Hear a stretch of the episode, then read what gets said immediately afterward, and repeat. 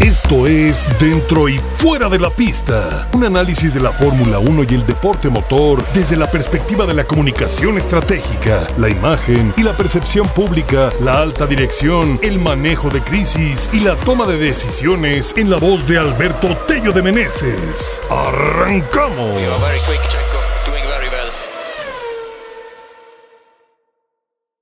Amigos, ¿cómo están? ¡Qué gusto saludarlos! Un domingo más, domingo más de Fórmula 1 con el Gran Premio de Qatar. Y bueno, a levantar el, ánimo, señores, porque la vida sigue y tenemos cosas muchísimo más importantes por qué eh, o en qué ocuparnos más allá del deporte que lo debemos de ver como un mero entretenimiento en los momentos en que no nos está proporcionando el valor eh, agregado que requerimos de, de, él.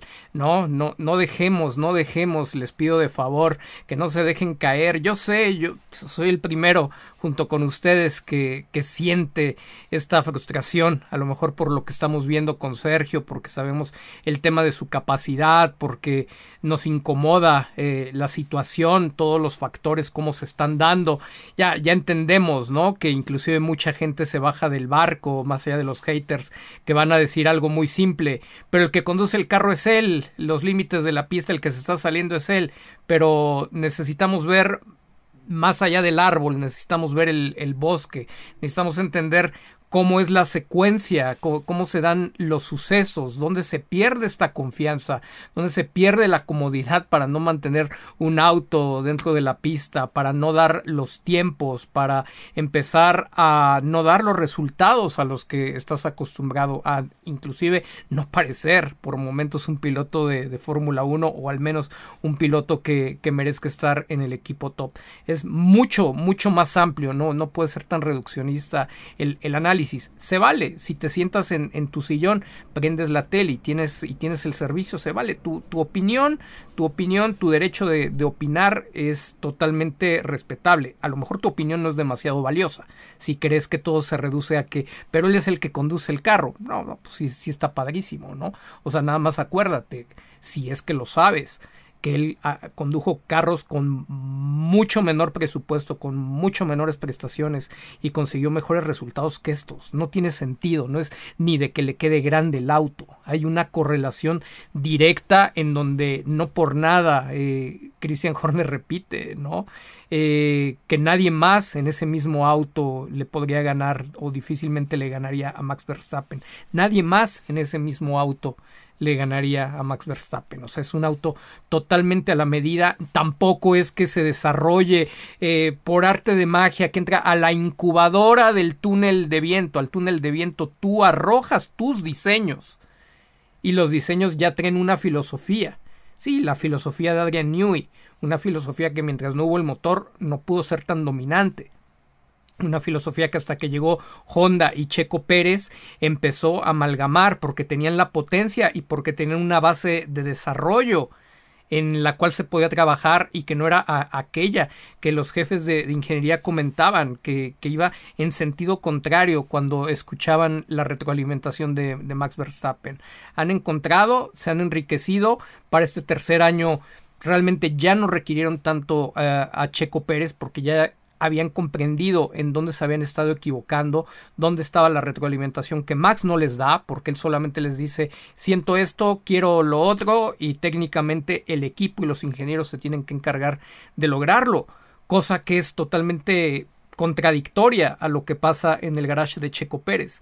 Checo Pérez se la pasa diciendo exactamente lo que necesita y, las, y las molestias que siente y no hay nadie que se lo resuelva. Nadie, nadie está interesado en resolvérselo y no tiene un garage tampoco capaz de, ponerle el auto a la manera en que le gusta y aparte hacerlo competitivo, ¿no? Entonces, o sea, hay, una cosa que si te dices conocedor de, de Fórmula 1, entonces te tienes que tranquilizar y pensar objetivamente, pensar abierta de una forma muy amplia y, abierta, abrir la mente, salirte de, la caja, de ser una repetidora de, de, lo que los medios masivos de comunicación te dicen y entender que están pasando estas cosas. Si tú me dices siempre ha habido piloto 1 y piloto 2, ok, sale, entramos en eso.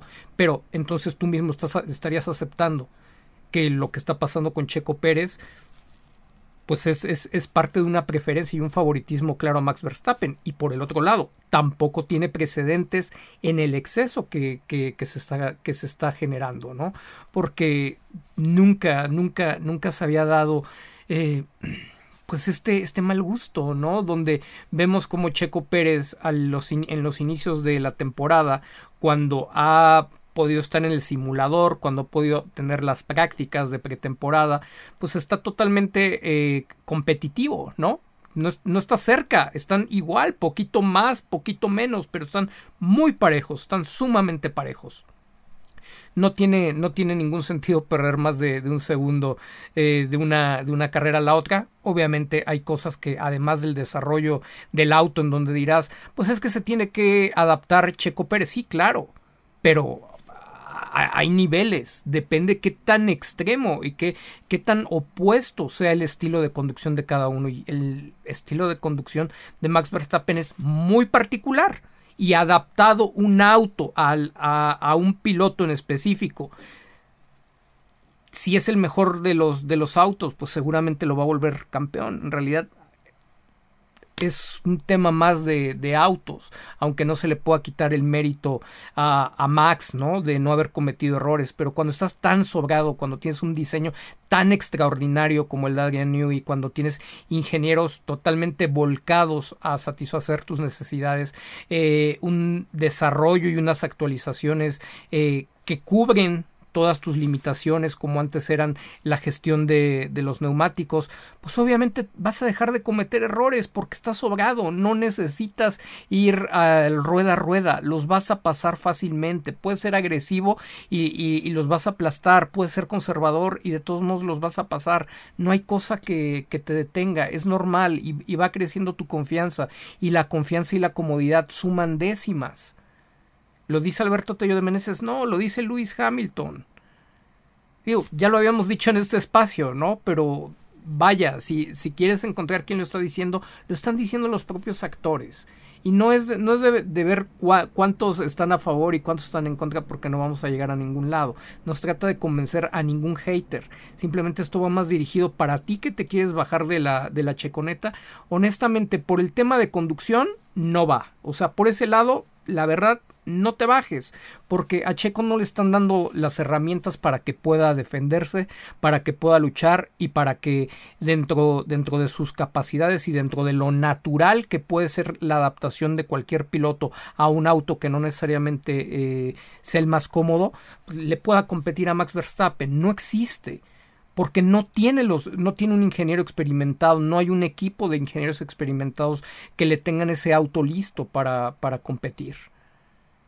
Más allá del rendimiento, de que digas es que en su estilo no puede ser tan rápido ese auto, ok, pero ni es tan rápido, ni está cómodo, ni se están dando las cosas. Lo que sí se le puede criticar a Checo definitivamente, digo, y eso en realidad solamente vamos a poder ser tan tajantes cuando se haya terminado su carrera si no logró lo que él quería. Eh, pues eh, obviamente lo tengo que decir de, de, la palabra que a lo mejor conecta o podríamos entender todos de una mejor manera. Eh, se ha visto muy agachón. Se ha visto totalmente agachón. Se ha visto en esta mentalidad y en esta idiosincrasia donde la cultura del miedo te hace echarte para atrás de, las cosas. Y es donde saltan otros. Pero es que tú no conoces su contrato. No, no conozco su contrato, no lo conozco a detalle. Pero sí conozco todo tipo de, de cláusulas. ¿Por qué? Porque me dedico a la gestión, al manejo de, de medios, de figuras públicas. Conozco todo tipo de cláusulas de deportistas, políticos, actores. O sea, tampoco es como que los contratos en la parte del derecho puedan ser tan diametralmente distintos o, que creas que realmente la Fórmula 1 tiene eh, cláusulas que es imposible que encuentres en algún otro lugar hablando de, de, la cuestión de comunicación y de lo que tú de lo que tú puedes revelar al público. Hay detalles que, que no se pueden revelar por supuesto no son, son totalmente de la interna pero hay cuestiones generales que no hay manera de que te las prohíban y jamás por una cláusula puedes ir en, en contra ni atentar contra los principios fundamentales que son tus propios derechos humanos y, el derecho a tener eh, eh, una reputación limpia, credibilidad, respeto. Entonces, lo que está sucediendo con Checo es que en el tema de, usos y costumbres, pues él se acostumbró o, él lo único que conoció fue trabajar al modo que dice, con resultados o hablando en la pista, y hoy en la pista lo que se dice no es positivo sobre él. Entonces, se, se, gastó todo, echó todas las piedritas en un solo costal y le está pasando factura. Entonces es lo único que en este momento se le podría criticar. La suerte tampoco lo está favoreciendo. De la mano de la, de la confianza, pues obviamente no se están dando bien las cosas. Y está solo, se ve solo, se ve totalmente solo en, en el equipo. Me apena, me apena bastante realmente cuando veo mucha gente que, que lo apoyaba, el que diga ya no lo apoyo más, ya me bajo. Sí, es muy frustrante. Para quien se engancha con los haters también puede resultar muy humillante. ¿No? Me parece que es darle demasiada importancia a los haters. O sea, si quieres, le dedicas por entretenimiento un minuto, un mensaje, pero más, más que eso, la verdad, no vale, no vale la pena, ¿no? O sea, ellos se, se divierten, se divierten con pues con, con, los malos momentos o con la, la negatividad, la energía negativa de, de, las cosas. Entonces no, no, no es algo que por lo que se deban de preocupar demasiado. Vean lo que pasó en la carrera sprint, ¿no? Ni siquiera había tanto ruido del tema de la clasificación de, de, Checo cuando también se habían salido de los límites de pista. Eh, un Alonso, eh, Hamilton no había calificado a Q3, entonces dependiendo cómo les va a los suyos es la crítica. Y, Sergio está solo, no tiene medios, tiene, tiene la afición más numerosa, se está reduciendo, hay que decirlo, se está reduciendo. Y él debería de ser consciente de ello porque más allá de lo que está pasando en la pista, no ha respaldado a su gente, no la ha cuidado y no se ha cuidado a sí mismo y eso ha tenido un valor en imagen pública muy, muy delicado. Le ha costado. Entonces, eh, la prensa de su región no lo ayuda, no es un contrapeso, nunca lo ha sido, no le interesa. Ellos que ganan. Ellos piensan que no ganan nada, pero en realidad nada más dejen que se vaya que se vaya Checo y si no hay otro latinoamericano, sudamericano y peor aún el tema de la Fórmula 1 en México, si no hay un mexicano como lo es en, en muchos países, si no hay un representante local, pues obviamente el mercado baja radicalmente, así que las oportunidades de trabajo, la bonanza que puede haber ahorita para todos ellos, pues también se va, pero son mentes muy limitadas en su mayoría, entonces nuevamente estarán pensando, ¿y yo qué gano con hablar bien de, Sergio? En el resto de los, de los países, principalmente en Europa, ¿no? Donde sabemos la influencia, cada, cada cual lo tiene muy claro. Y la objetividad es subjetiva. Aquí la objetividad es pégale a tu piloto, ¿no? Habla mal si le, si le va mal, todo así como cuadrado. Mal resultado, ni te preguntes por qué. Es mal resultado y se acabó y tienes que pegarle. ¿No? No, no, en los demás países le buscan cómo darle la vuelta y, cómo, y cómo apoyarlo, inclusive ahí reconocer, ustedes vean, vean los resultados, cómo se apoya un Agustín Canapino ahora que va empezando como novato en, Argentina y está bien, cómo se está apoyando a Franco Colapinto, está bien. Aquí en México no, y eso, eso nos debilita muchísimo. Aquí estamos divididos, eh, siempre atacándonos con ese cangrejismo, eh, que desafortunadamente pues sí es un estigma, ¿no? Y, y, y si bien no es de todos, desafortunadamente es de una mayoría. Entonces, nos debe de dejar bastante aprendizaje lo que está pasando con Sergio Checo Pérez. Le debería dejar aprendizaje a él, pues obviamente es... Él está en activo en este momento, él está apostando a una forma de hacer las cosas, la forma que conoce. El mejor deseo es que le salga bien, honestamente ya ha perdido muchas oportunidades, ha perdido tiempo valioso que no va a regresar.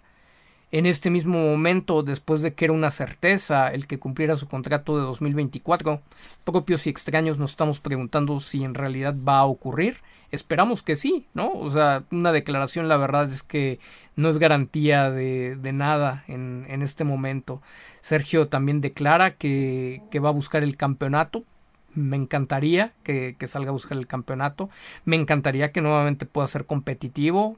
al menos al inicio de, la temporada, pero después de los problemas que hubo en esta temporada con lo bien que le fue, Red Bull va a permitir que sea competitivo al principio de la temporada, ya uno lo empieza a dudar porque hay un sustento, hay una duda fundada muy, muy importante de, de, la gestión de resultados que hace Red Bull, ¿no? Desafortunadamente hemos visto, lo hemos platicado, no es tema de conspiración, o sea, ellos mismos han abierto los, los temas, o sea, parece existir literal un amaño de resultados al interior de, de Red Bull muchos tendrían la esperanza. Es que seguramente ahora que venga para el continente americano, entonces ya va, viene la remontada porque le conviene a los temas de negocio que hemos hablado. ¿Podrían asegurarlo? ¿Lo podrían firmar? ¿Me podrían ofrecer dinero si eso sucede a cambio de nada? Yo, yo no, ¿eh? O sea, no se, no se ve un Red Bull con disposición de quitarle nada a Max Verstappen o de darle algo a Sergio. El hecho de que Bert siga siendo su ingeniero, pues es totalmente cuestionable. El equipo top, el equipo número uno, no, no, no, no verifica el tema de las comunicaciones si el jefe de ingeniería de carrera, que es eh, Giampiero Lambiase, está ocupado con Verstappen y no está supervisando el desarrollo como ingeniero de carrera de Hugh Bert, pues entonces está mal. Vean, el nivel de comunicación. El nivel de comunicación de Bert no es un ingeniero de Fórmula 1. No hay manera. Y ya en una tercera temporada, a punto de terminar una tercera temporada, no hay manera. O sea, es una forma de controlar el resultado en el segundo garage. Porque ni siquiera es que digas, es, eh, pues es que es que es con buena intención o no es con mala intención, ¿no? No, no, a ver, es, clarísimo lo que está pasando ahí. Que se lo hayan encargado a Checo Pérez cuando llegó, como decirle, oye, tú tienes mucha experiencia en Fórmula 1, ayúdanos a foguear, ayúdanos a preparar a este ingeniero. Creo que llega un momento en donde tú también te tienes que dar cuenta y decir, ¿sabes qué? O sea, Bert a lo mejor técnicamente puede ser muy bueno, pero hay ciertas capacidades que no ha logrado desarrollar, que no tiene. La primera que se puede ver desde afuera, sin ser piloto, sin, sin estar metido ahí en, en, el día a día, es que no entiende, no, no ha comprendido las necesidades de Sergio Pérez, no es algo que él pueda uh, hacer sin ver, que ya pueda hacer a ciegas por el conocimiento, por, por la química, ¿no? Que, que, se ha dado entre los dos. Si eso no existe entre, entre ingeniero y piloto, no, no funciona esa pareja. Y por el otro lado, la comunicación. O sea, le, le comunica todo a, tono pasado, no anticipa, no es, no es asertivo. Inclusive hoy ya llegó, yo diría que al, al colmo. Cuando Checo se queja, es que no veo, no veo. Y Bert le, le, dice, es que eres el único que ha sido penalizado. Agarra, lo exhibe, agarra, lo ejecuta. No hay problema, ¿no? O sea, está bien, si, si mentira no dijo. Pero entonces, ¿en qué momento es de, si te estoy diciendo yo como piloto no veo, en lugar de que me digas que nadie más se está quejando y que a nadie más le ha ocurrido, no te pones a pensar que si te está diciendo que no ve, por el motivo que sea, y tú no estás arriba del carro, le tienes que decir dónde se están presentando los problemas. Es tu labor. Tú eres su spotter desde, desde ese lugar. Si te está diciendo que no ve, no ve. Y después en la interna arreglas lo que se tenga que, que arreglar. Pero ya cuando das ese tipo de respuesta, la respuesta que viene es de, pues es que no tienes la capacidad de Verstappen. Y la pregunta ahí es, ¿sigue siendo culpa de, Red Bull eso? Pues Red Bull si no tiene ninguna presión por cambiarlo, así Checo Pérez en la interna se los haya pedido una o más veces, si no hay una presión pública donde ya claramente digas, aunque rompas con, con tu equipo, aunque rompas ya con el garage, pero dices, necesitamos dar el golpe de, de timón y hacer algo radical, hacer algo distinto y necesitamos alguien que venga con más experiencia.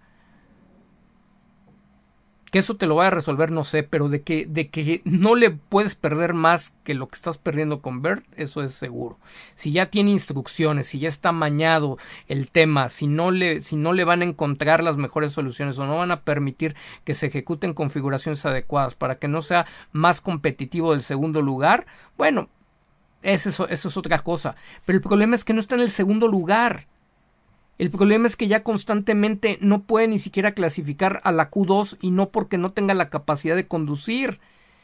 Ya le, facilitó al equipo la narrativa de es que el talón de Aquiles es la clasificación. Véanlo a principio de temporada, ni, en la clasificación sufre. Por eso se llevó Paul, se consiguió Paul con Red Bull mucho más rápido de lo que lo logró Max Verstappen en autos que lograron hacer Paul con Richardo, ¿eh? para que no haya de esos autos no podían hacer Paul, podían hacer Paul y se tardó más de 70 carreras.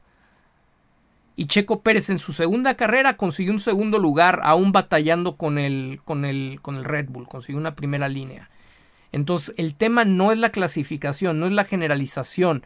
Durante toda su carrera con autos menores, sacrificaron ritmo, ritmo a una vuelta para tener mejor ritmo de carrera y se entendía, había menos recursos. Tenían que hacer una apuesta agresiva de ese tipo, tratar de venir de atrás y lo lograban. Pero que tengas que estar haciendo esa apuesta con, con el mejor auto, aunque ese mejor auto solamente responda a un estilo, la pregunta es ¿y será que verdaderamente ese auto solamente puede responder al estilo de Max Verstappen? ¿O será que simple y sencillamente con un equipo tan poco experimentado de ingenieros como el de Bird y la negligencia o indiferencia o intención de, del equipo de no, de no facilitar las cosas para que evitar que haya competencia y roce entre los compañeros, eh, pues no está permitiendo que sea competitivo todas las carreras Checo, pero se convirtió en un peligro, Checo se convirtió en un peligro, a Checo le pones un carro que pueda ser rápido y le puede ganar a Max. Y ese fue el peligro. Hay gente que dice, es que su problema fue que abrió la boca antes de tiempo y dijo que iba por el campeonato. Daba lo mismo si iba por el campeonato, o, si lo decía o no. Hizo ruido, sí, pero los puros resultados ya los tenían con pánico. Porque aunque Checo no hubiera dicho nada, los medios ya estaban hablando de ello. Olvídense, cuando en México funcionamos al revés y en, Latinoamérica funcionamos al revés. Quieren que, que no declare las cosas que declaró correctamente y cuando debe declarar dicen no, estuvo bien que no declarara. Entonces, mejor déjenles, déjenos, denos oportunidad y denos espacio a los que nos dedicamos profesionalmente a eso, a compartirles cómo funciona, ya que en el periodismo esa parte no se trabaja y ya que no tenemos espacio ni invitación para compartir cómo se manejan esos temas a nivel Fórmula 1 entre, entre los pilotos, mucho más cuando Sergio Pérez no está acostumbrado y no ha decidido no eh, ocuparlo dentro de su entorno, pues vaya, entonces escúchenlo y aprendan un poco más. Vale la pena, ¿eh? Porque la verdad es que el estar compartiendo aquí el tiempo tiene una intención de responsabilidad social, es un espacio eh, eh, dedicado para compartir conocimiento a todos ustedes en a manera de entretenimiento o a razón de poner como caso de estudio la Fórmula 1, pero desde una perspectiva eh, especializada en la alta dirección, en, los negocios, la toma de decisiones, manejo de crisis, imagen y percepción pública. La imagen de, Checo es, es, terrible. La, el manejo de medios es terrible. Su posicionamiento es malo y, y, si nada más enarbolas la bandera de la discriminación, también deberías de voltear a ver, antes de decir que eh, todo lo que te sucede es por ser mexicano, también valdría la pena, como mexicano, qué mensaje de respeto para ti mismo y para los tuyos estás dejando en la forma en que declaras. Porque nos está dejando muy mal parados. Deportivamente ha hecho una gran carrera, se, se se le reconoce, eh, hemos disfrutado, nos hemos emocionado, nos ha, llevado al tope, pero también este periodo ha desnudado unas carencias muy severas, no solamente de él, sino carencias que están arraigadas en muchos mexicanos y en muchos latinoamericanos. Y es momento de aprender y es momento de darle la vuelta porque si no vamos a estar repitiendo la misma historia del ya merito toda la vida. Llegó al equipo top, ya merito parecía. Y entonces siempre vamos a decir, pero es que el árbitro no lo dejó, pero es que el equipo no lo dejó.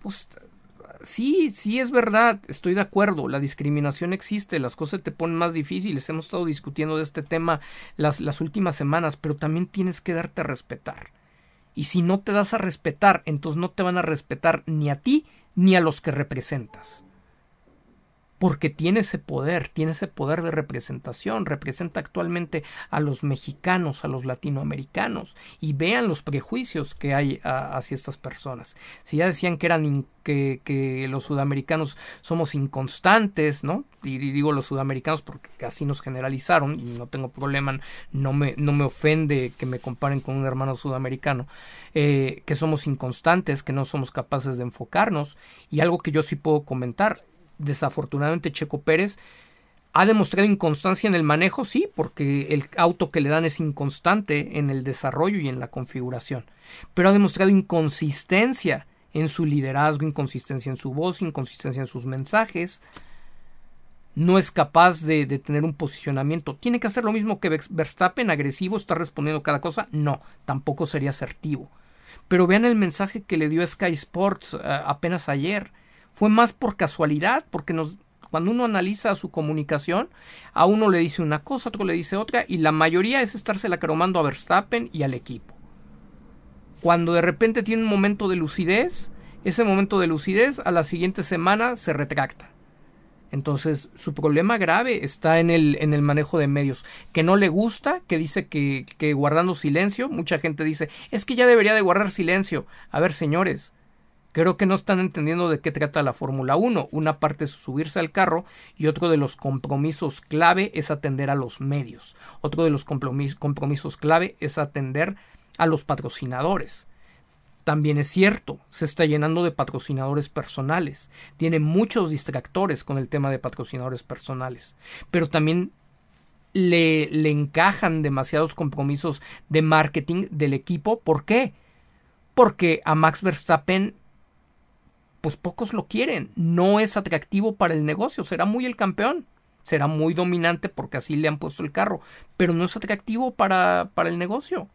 Ni siquiera para sus patrocinadores locales en, en, mayor medida. O sea, Jumbo apenas y le dejó un pequeño patrocinio por ahí y ya se lo andaban quitando.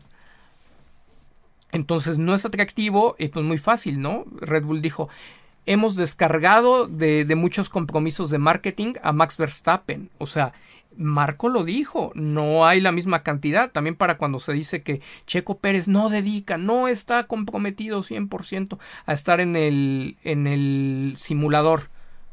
Les aseguro que si le dan a escoger compromisos de marketing eh, de Red Bull contra tiempo en simulador, va a escoger tiempo en simulador, pero no es una opción para él. Entonces no estamos entendiendo todo lo que está pasando. Ese es el trasfondo. Cuando tú dices que no tiene, es que es su responsabilidad mantenerse dentro de la pista. Eso es culpa del equipo, eso es culpa del ingeniero. Es origen. Ellos son el origen de que toda esta pérdida de confianza, de que toda esta situación se esté presentando.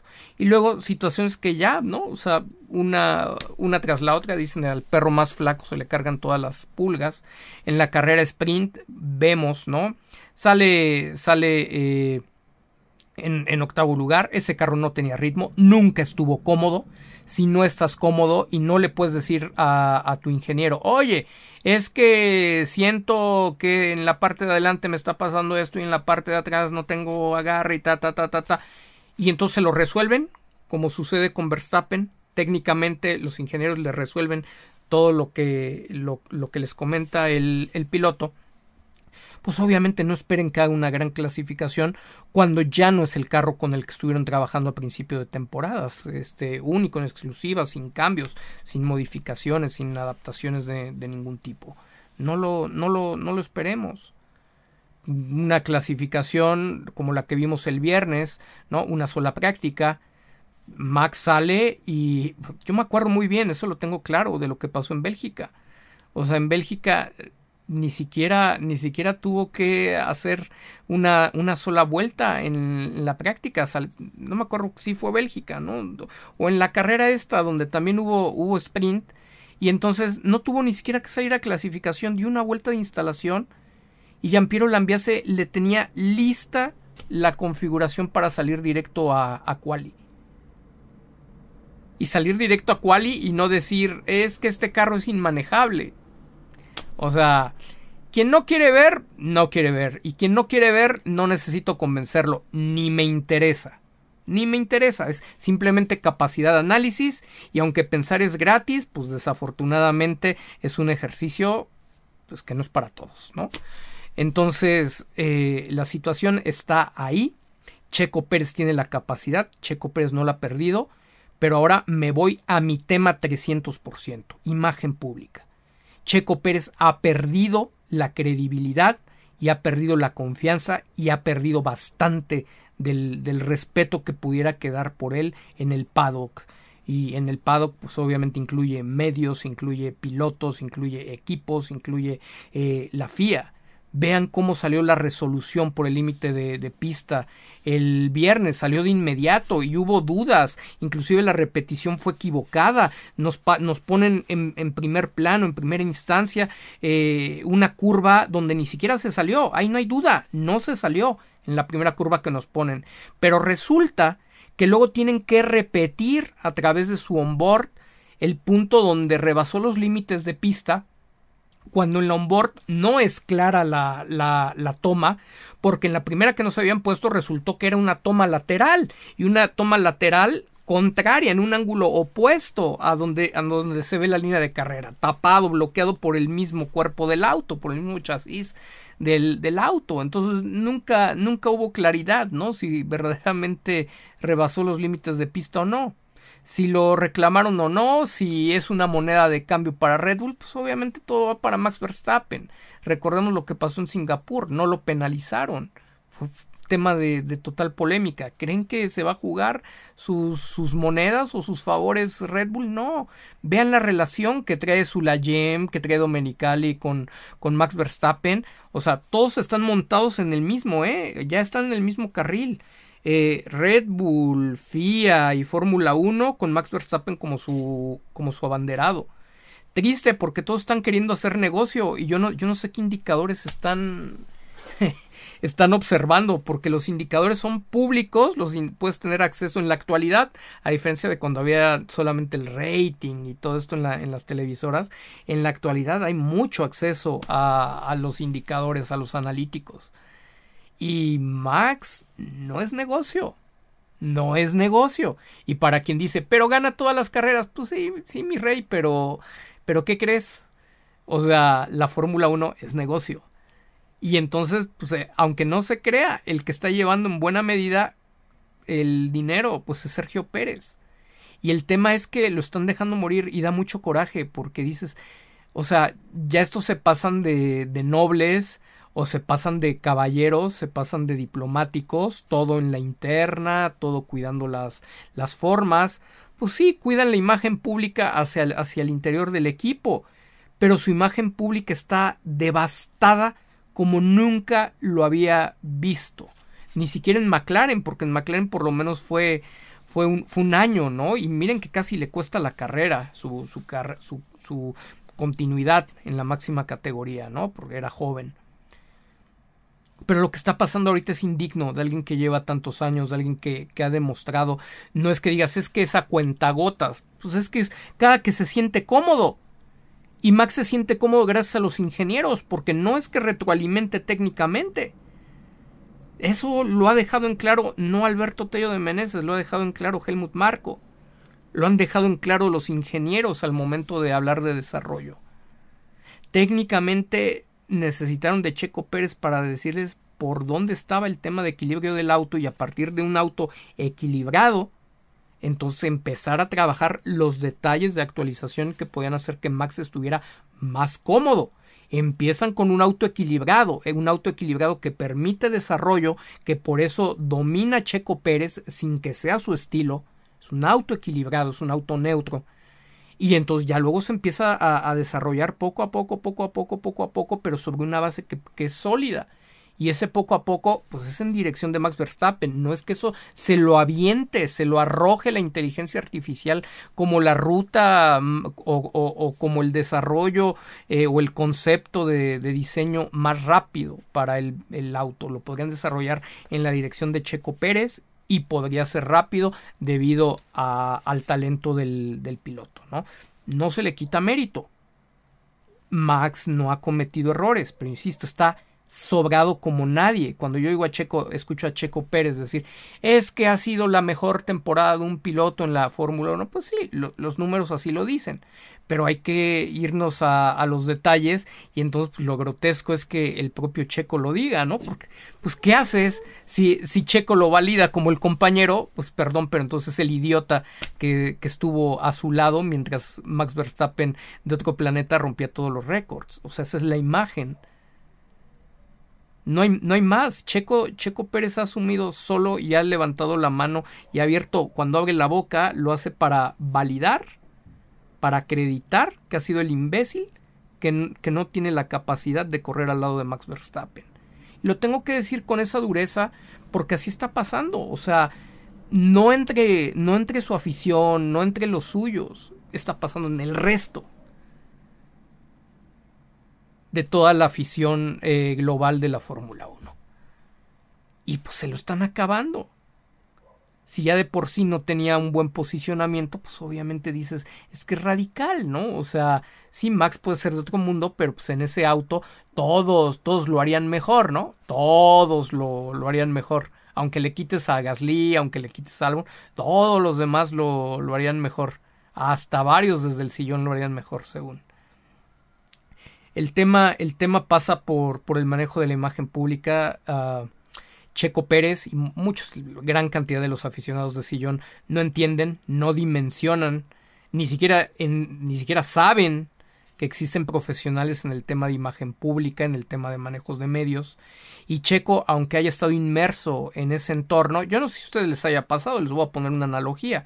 Cuando ustedes tienen gente de cierta edad a su lado, puede ser gente de la tercera edad o inclusive gente no tan grande, eh, que todavía te dice, eh, no, no, o sea, la tecnología no, o sea, yo prefiero hacerlo físico, yo prefiero tener mi recibo de los servicios sellado en lugar de pagarlo en línea, o yo mejor prefiero tomar un taxi en la calle que meter mi tarjeta eh, para el Uber o cosas por el estilo. Muchos temores, muchas resistencias al, cambio, a la actualización, o sea, usos y costumbres, temor al cambio, y eso está pasando con Checo.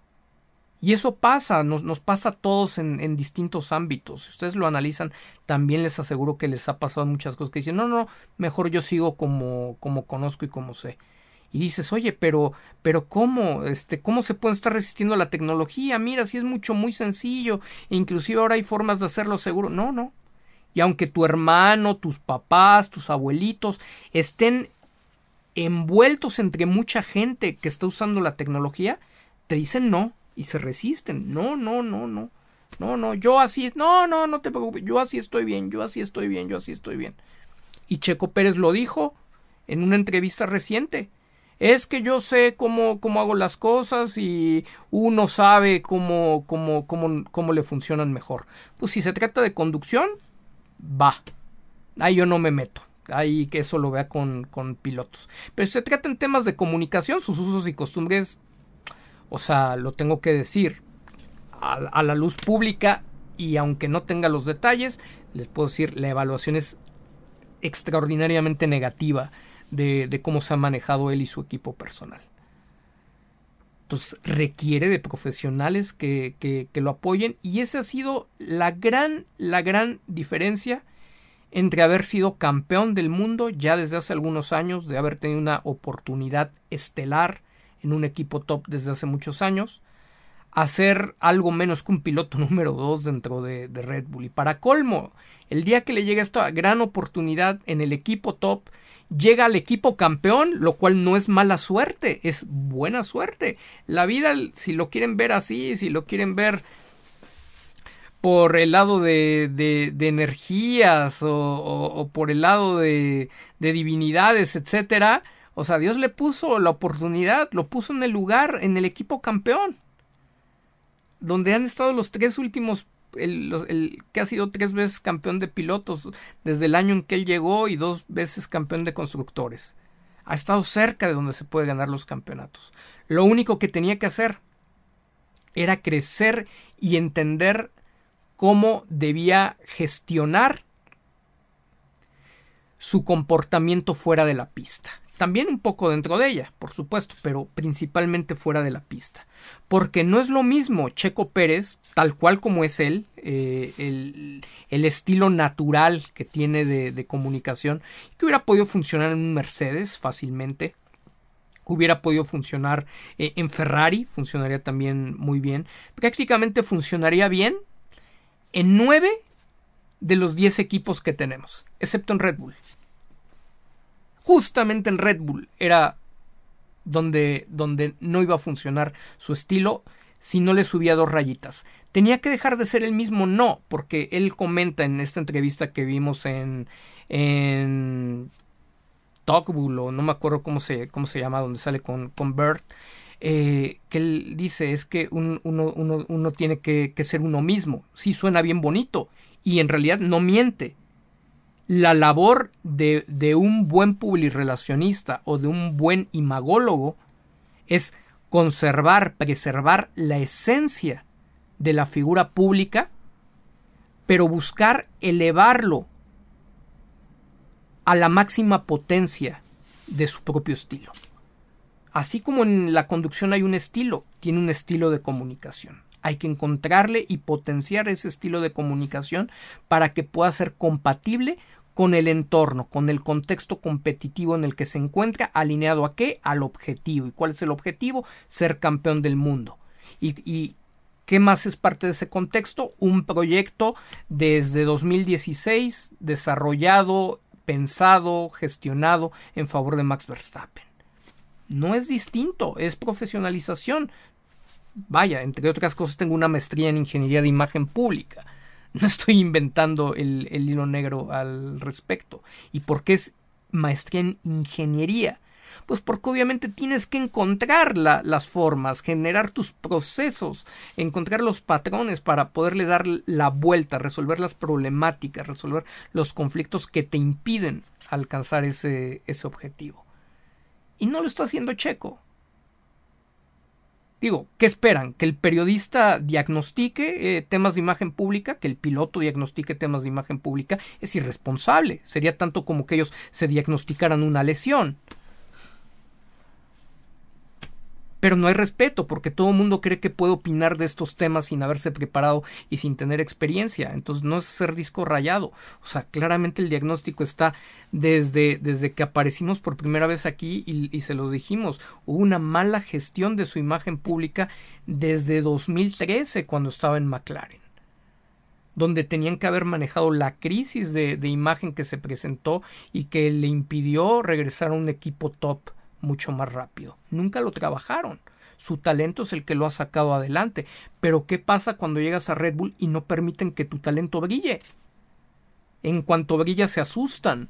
Cuando es un equipo tan mediocre, mediocre a pesar de ser campeón y estar rompiendo todos los récords, pero es tan mediocre de no atreverse a permitir que haya un espectáculo para, para la Fórmula 1, de no atreverse a que haya un espectáculo, ser una marca verdaderamente audaz que da espectáculo permitiendo que sus dos pilotos compitan, donde no hay el liderazgo para, para, poder poner en su lugar tanto a Max Verstappen como a Checo Pérez y poder hacer que tengan una pelea limpia, justa y que ellos dominen y se lleven el reflector completo de la, de la categoría. No, no tienen, es mediocre, no tienen esa capacidad, no lo quieren, no lo quieren hacer, no lo quieren arriesgar. Y entonces lo que le está pasando a Checo, pues es que no puede brillar, ya no puede brillar y si no te están saliendo las cosas, pues obviamente entras en, en, una, en una espiral de, de negatividad donde hasta las cosas que parecieran básicas, pues no te salen. Y si ya no puedes conservar ni un auto encima de la pista, pues no es que no tengas la capacidad ni que digas es que eso no es culpa del ingeniero y todo. Pues es que ya es un círculo vicioso, todo proviene de lo mismo. Se llame, se llame falta de, de confianza o se llame auto indócil, o sean las dos cosas, pues todo proviene del mismo lugar. Ustedes vean a Max Verstappen. O sea, en, en Singapur estaba vuelto loco, ¿no? Tampoco pudo pasar ni siquiera a la Q3 y de, y de repente, por arte de magia, ¡pum! El, el auto recupera una configuración que, que vuelve a ser un cohete. Ay, mira, o sea, Recordemos que la configuración, pues en buena medida, lo que no son fierros, pues es software, ¿no? Y el software tiene esa posibilidad de, de poderse controlar a distancia. Que los pilotos tienen la opción de ver los settings y, y, entender lo que está pasando, sí, por supuesto. ¿Y qué sucede en el caso de Checo si le dicen, es que eso no se puede? es que eso no se puede, es que eso no se puede. Aunque él se involucre técnicamente como no lo hace Max Verstappen, si los ingenieros le dicen no se puede, y no lo hacen y no lo ejecutan, pues tampoco es como que él se vaya a meter a estarle cambiando las cosas en, en media sesión, ¿no? Por el otro lado, también muestra un exceso de, confianza en, en, el equipo. Hemos, hemos platicado, de repente presenta rasgos del síndrome de Estocolmo. Verdaderamente pareciera enamorado y convencido de, de, lo que el equipo Max Verstappen y todo le, le, están diciendo, cuando de forma muy clara, pues él está secuestrado para, para los intereses que, que ellos les convienen.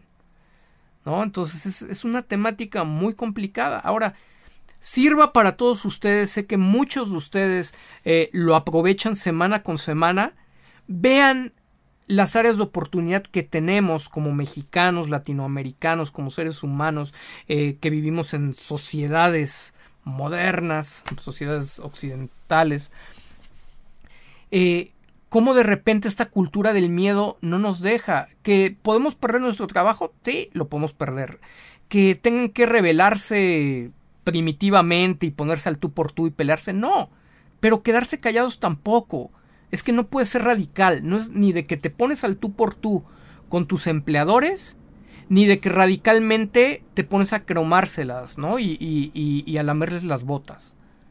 Tienes que tener un, un, punto de seguridad, un punto de credibilidad y un punto de respeto por ti mismo y por lo que tú haces, donde expongas lo que tú, lo que tú estás pensando, lo que estás sintiendo, lo que te está ocurriendo, donde también tengas la sencillez y la visión de incorporar a la gente que te va a apoyar a construir los mejores mensajes para que eso ocurra o para que ellos te ayuden mientras tú estás concentrado pensando en, el auto y, no, no estás atento a ese tipo de problemas, que ellos te ayuden a construir esos mensajes efectivos que hagan que no se rompan las relaciones. Pero después de un tercer año, ¿ustedes creen que a Red Bull le, le preocupa que Checo Pérez se vaya a enojar o, o, que vaya a decir algo? No dice nada, exageradamente correcto. ¿Eso lo hace una buena persona? No, nos estaríamos equivocando. No nos vayamos con la finta, porque si ustedes van y repiten eso, es que es diplomático y todo, van a ser los que siempre están esperando desde su escritorio que venga el ascenso y están viendo cómo todos los demás desfilan eh, eh, con aumentos, con los ascensos, con reconocimientos, mientras ustedes están haciendo el, el trabajo, ¿no? O sea, tienen que hablar tienen que hablar y tienen que ser asertivos al hablar, asertivos al posicionar los mensajes, tienen que entender el timing, no solamente es decirlo, no es de ya lo dije una vez, no lo puedo estar repitiendo, la repetición es la base de la construcción de la propaganda y la propaganda es súper efectiva. Si tú lo repites, inclusive hasta la, una mentira repetida mil veces se convierte en realidad. Era la base de, de, de la ideología nazi de, de Goebbels. Entonces, por eso mucha gente que, que, ustedes ven en sus trabajos, que nada más le está diciendo lo que quieren oír a los jefes, se lo repiten y se lo repiten y se lo repiten y se lo repiten tanto hasta que los convencen que ellos son los adecuados, cuando muchas veces les están robando hasta su propio trabajo, sus propias ideas. La, la, la, la cultura de la gandallez, sí, pues Checo Pérez no necesita ser gandalla, como lo está haciendo Verstappen y como lo está haciendo Red Bull. Simplemente necesita ser asertivo. No es que te conviertas como ellos, simplemente es que sepas caminar entre ellos y abrirte paso. Y eso no ocurrió. ¿Es demasiado tarde en este momento? Quizá. Pero siempre va a ser mejor que si todavía sigues ahí, lo intentes a que permanezcas callado, ¿no? Porque pues, es, es, es, es, mejor morir en pie de lucha que, que, que, vivir arrodillado. Entonces, insisto, no se, no se, trata, no se trata de violencia, no se trata de, de, ser viscerales, de ser cavernícolas, se trata de ser asertivos, se trata de ser inteligentes y se trata de, sumar a las personas adecuadas que te puedan llevar a ese siguiente nivel. ¿Tiene que ser Alberto Tello de Messi y Percepción Pública? No, pero sí tiene que ser gente que al menos haga relaciones públicas en un nivel top porque si tú crees que hacer relaciones públicas en Fórmula 1 es solamente llevar una agenda y estar al pendiente de todos los compromisos, bueno, estás hablando solo de la talacha. La inteligencia y la estrategia que hay detrás del tema de relaciones públicas es lo que hace la diferencia para, para un piloto en ese nivel. Y no es poca cosa, ¿eh? No estamos diciendo que sea poca cosa llevar la agenda y estar atento a todos los compromisos de, un piloto en un equipo como Red Bull. No es poca cosa. Pero no necesariamente ese perfil es el que tiene la capacidad. Y en este caso se, se, se nota, ¿no? O sea, el que supuestamente públicamente lleva esa actividad es Luis Alberto Aguirre no muestra la capacidad. Inclusive le contestó a uno de los nuestros, Carlos, ¿no? Si, si, si no me acuerdo y estás por ahí, creo que a ti te contestó cuando le dijiste que, esa, que, el, que hablaran bien de Checo Pérez no era su trabajo. Dice, si tú, e, si tú te ostentas como el publirelacionista y que hablen bien de Checo Pérez no es tu trabajo, pues entonces no sé qué creas, no, no, que, son las relaciones públicas. Tal vez es nada más llevar la, agenda y emitir boletines de prensa y a lo mejor redactar o ver parte del marketing digital, no, no sabemos qué concepto tenga. Pero la, la, estrategia es lo que hace la diferencia. Vean ustedes cómo Norris hoy está quedando a la luz que no es ese piloto inflado que, que tiene todo el apoyo de los medios de su país, ¿no? O sea, lo está desnudando Oscar Piastri, que, que dicho sea de paso. A mí me encantan los perfiles bajos, me encanta el perfil de Checo. Y obviamente no diría todo lo que comento en el tema de imagen pública si no me diera cuenta que la gestión de su imagen pública no es adecuada con relación al contexto en donde se encuentra, que es Red Bull. Pero para un chico como Oscar Piastri, no ni siquiera ha tenido necesidad de hacer un manejo mediático explosivo como lo hace Lando Norris. Vean ustedes la diferencia de manejo de medios que tiene Piastri y que tiene Norris. Norris a base de, de, de esas polémicas y de ser tan sangrón y, y, tan pedante, pues lo han logrado posicionar a que esté ganando 20 millones o poco más eh, de contrato al año, sin haber ganado siquiera una sola carrera. Este nos ha salido todavía mejor para ese tema que Max Verstappen, ¿no? Hasta ahí, hasta ese punto de, de su carrera. E, esa es la magia de trabajar. Si ya estuvieras ganando 20 o si logras ganar 20 millones eh, de, de contrato al año, dime si no te valía la pena invertir en alguien que te estuviera asesorando para que estuvieras mandando esos mensajes si era necesario generando esas polémicas o teniendo esas actitudes a lo mejor arrogantes se puede trabajar a cada personaje dentro de su propio estilo y hacerlo muy efectivo. Y puedes hacer, hacer que, que, tu personaje no sea odioso, pero que esté presente. Vean cómo, cómo Richardo se volvió carismático y por eso eh, ya hasta regresó, ¿no? Ya hasta está corriendo después de que también demostró ser un petardo fuera de, del auto que dominaba. Vean cómo funciona tener ocultos, tener ahí eh, eh, en lo privado, en, en la confidencialidad a su equipo de, asesores de comunicación. Vale la pena y, no es una inversión que Checo Pérez quiera hacer. Hay, hay tres puntos bien interesantes eh, que nos marcan un patrón, una tendencia en Checo, ¿no? Él, él sabrá los dejamos aquí en, público por si alguien de su familia, él mismo o de su equipo lo está viendo y lo deberían de analizar porque también ahí parece existir una, una debilidad, una mentalidad este, de carencia, ¿no?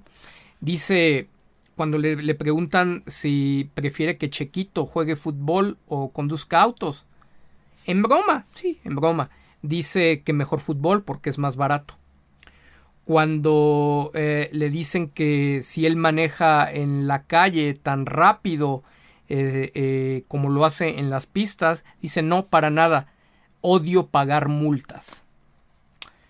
Ok, y cuando le preguntan de cuál es el, trabajo que hacen los representantes, dice el trabajo de los representantes es llevarse el dinero mientras el trabajo hace el piloto, más o menos la idea.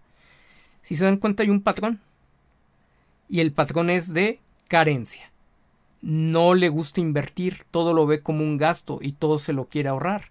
Y eso a lo mejor hasta lo pueden trasladar a la pista gestionar neumáticos, todo hacerlo con la menor cantidad de recursos.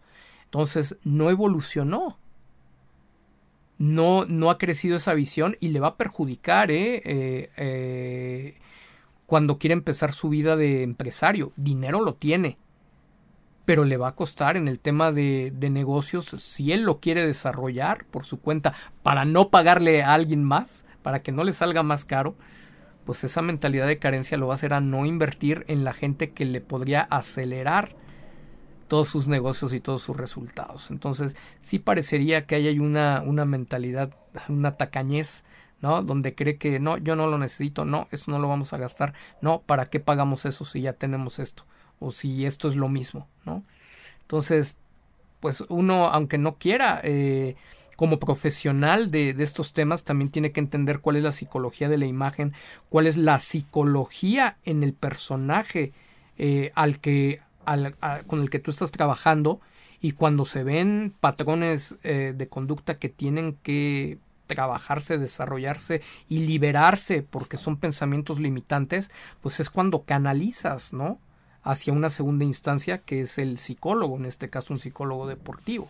Y pues el psicólogo deportivo lo ha necesitado más allá que por esos pensamientos limitantes, pues por muchas situaciones de, de cómo, de, de cómo ser más competitivo y mostrar una actitud de mayor liderazgo que le permita estar en armonía con sus propios objetivos, que le permita no sentirse amenazado en cuanto al tema del trabajo, que le permita reforzar su autoestima y la seguridad de que lo que él diga no tiene por qué ser eh, causante de una represalia que lo lleve a quedarse sin trabajo. O sea, cuando nosotros también generamos pensamientos limitantes de creer que si expresamos lo que está pasando o lo que sentimos, nos van a correr y, y, eso nos va a costar que tengan represalias, pues en realidad lo que está fallando es nuestra seguridad y nuestra autoestima. No digo que no exista, pero si tú sabes cómo, cómo hacerlo, entonces vas a tener la capacidad de influir sobre, sobre tu entorno, de influir positivamente. Si no sabes cómo hacerlo y lo quieres forzar, pues entonces obviamente el resultado va a ser negativo. Y lo que nos está ocurriendo es que nos topamos como barrera con nuestra ignorancia sobre ese tipo de temas. Entonces, son eh, el tipo de, de, pequeños grandes detalles que hacen la diferencia para que tu cheque, en lugar de ser de 10 millones, sea de 20 millones y es lo que justifica que nosotros podamos cobrar lo que, lo que cobramos. No es ni el 1% de, de las ganancias que tú puedes recibir, pero por supuesto tampoco, tampoco a lo mejor son los honorarios pues más accesibles ¿no? de, de, de otras profesiones. Dicho esto, pues ah, una sola práctica, un fin de semana de, de Qatar muy, muy, muy, muy complejo uh, para todos muy desagradable en el tema de límites de pistas. Si no mal recuerdo, creo que había ocurrido en, en Austria también.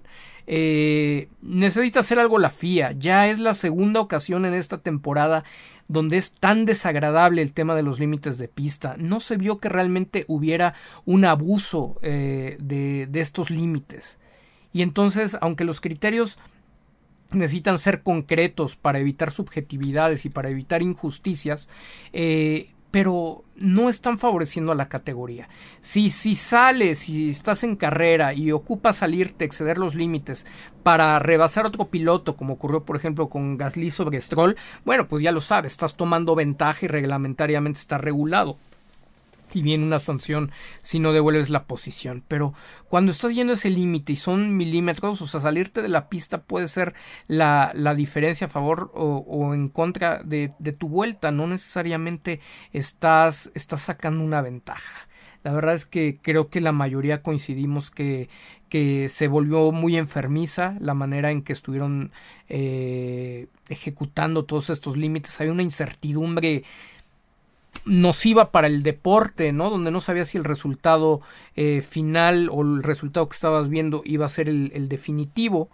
Esto va más allá de Checo Pérez, las condiciones fueron para todos, pero fue también muy desagradable ver cómo de repente a Norris lo, lo bajan cuando ya iba al podio, a Oscar Piastri lo están entrevistando y en ese momento le avisan que también ya le habían borrado la vuelta.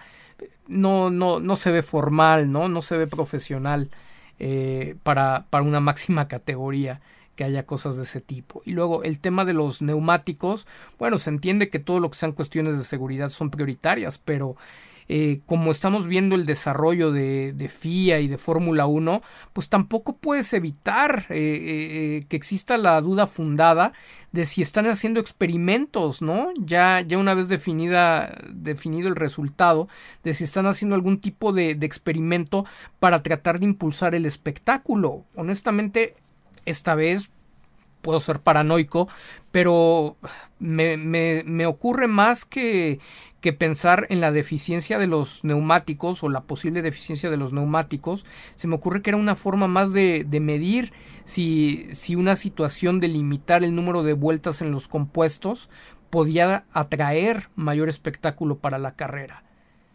El tema es que, que, lo jueguen de esta manera, en donde entonces ya no son las mismas oportunidades para todos porque ya cada quien había ocupado eh, distintos compuestos y, y, tenía distinta, distinto tiempo de vida útil en sus neumáticos, ¿no? Lo que terminó siendo ventaja y desventaja para unos o, o para otros. Entonces no me pareció adecuado eh, el tema del compuesto, lo que supuestamente deriva, que sean estas 18 vueltas, dices, a ver, espérate, no son los mismos compuestos, técnicamente no son los mismos compuestos, entendamos a nivel de ingeniería que técnicamente no son los mismos compuestos. Y si hay alguien experto en el tema, lo va a entender mucho más fácil.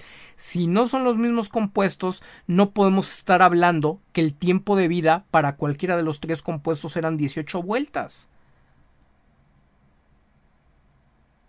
O sea, no, no puede ser el mismo tiempo de vida o la misma aparición del defecto del compuesto en el compuesto duro que en el compuesto blando que en el compuesto medio. Hasta por obvias razones. El comportamiento no es el mismo entre todos los compuestos y por eso se hacen pruebas. Cuando tú homologas a 18 vueltas cualquiera de los tres compuestos, entonces ya no hay claridad de, de, lo que se, de lo que se está dando. Salvo que yo no me esté enterando o no me haya enterado técnicamente de que solamente fue uno de esos compuestos o dos de esos compuestos, no le, no le encuentro una razón técnica para que los tres compuestos se hayan limitado a la misma cantidad de vueltas. Podías incentivar en determinado momento eh, que a lo mejor te durara más vueltas, podríamos pensar en un experimento, en un ejercicio de espectáculo, que limitaras eh, el máximo número de vueltas de cierto compuesto, eh, pero tendría que ir en orden del propio offset. O sea, más vueltas para un compuesto duro, cantidad intermedia de vueltas para el compuesto medio y una cantidad más limitada para el compuesto blando pero por otro lado estarías perdiendo el espíritu deportivo del desarrollo del auto, de la configuración de los ingenieros y de la expertise en el manejo eh, o el cuidado y la gestión de los neumáticos por parte de los pilotos. Entonces es un cuento de, no acabar, me parece, y es meramente especulativo que fue solo un experimento y si no fue solo un experimento de todos modos no me, no me hizo sentido cuando vi la normativa y yo busqué, insisto, pido una disculpa si no lo encontré y ellos decidieron técnicamente homologar los tres compuestos, pero la falla solamente fue en uno. No puede ser exactamente la misma cantidad para, para los tres tipos de neumáticos, definitivamente. Y bueno, lo que pasa en la sprint, eh, también en el tema de, Checo Pérez y de Oscar Piastri, la verdad padrísimo, hoy traigo el, el chaleco de, de McLaren, Siempre, eh, lo debo confesar, siempre he sido un gran aficionado de McLaren. Sentimientos muy encontrados. Eh, no, no los más positivos después de, del trato que, que, hubo en el 2013 y, y, de recargar toda la responsabilidad con, con, Checo, pero era el más feliz cuando me enteré que iba, que iba McLaren por la historia del, del equipo, ¿no? Y bueno, eh, ahora con Oscar Piastri, la verdad es que eh, abiertamente lo puedo decir, el piloto que más me simpatiza y que me parece que, que tiene un gran talento y que lo está demostrando y que nos da hasta el gusto, ¿no? De, de callar a un tipo tan desagradable como, como Lando Norris. Ya se llevó la primera victoria, aunque no haya sido en, en carrera eh, de Gran Premio, pero sí la de sprint. Eh, un tipo discreto, un tipo tranquilo, que no necesita, como dijimos hace un momento, de esos escándalos, porque McLaren no se comporta o no busca ese reflector, al menos todavía, como, como lo hace Red Bull. Entonces, eh, yo creo que ahorita mi segundo piloto favorito eh, con Checo, al que más disfruto ver correr, es a, es a Oscar. Mucho más con el repunte que tiene McLaren. Se ve, se ve bastante sólido, no se ve cosa de unas cuantas carreras. Bien repitiendo podio y deben de haber sido, eh, debe ser el equipo que más puntos ha llevado en las tres últimas carreras, ¿no? En conjunto, pues también por la situación de, de Sergio, ¿no? Entonces, eh, súper bien, felicidades a Oscar por haberse llevado esa gran victoria. Mm, también me parece un desacierto en organización. Creo que, creo que se tiene que entender. Es más importante la consecución de un campeonato del mundo.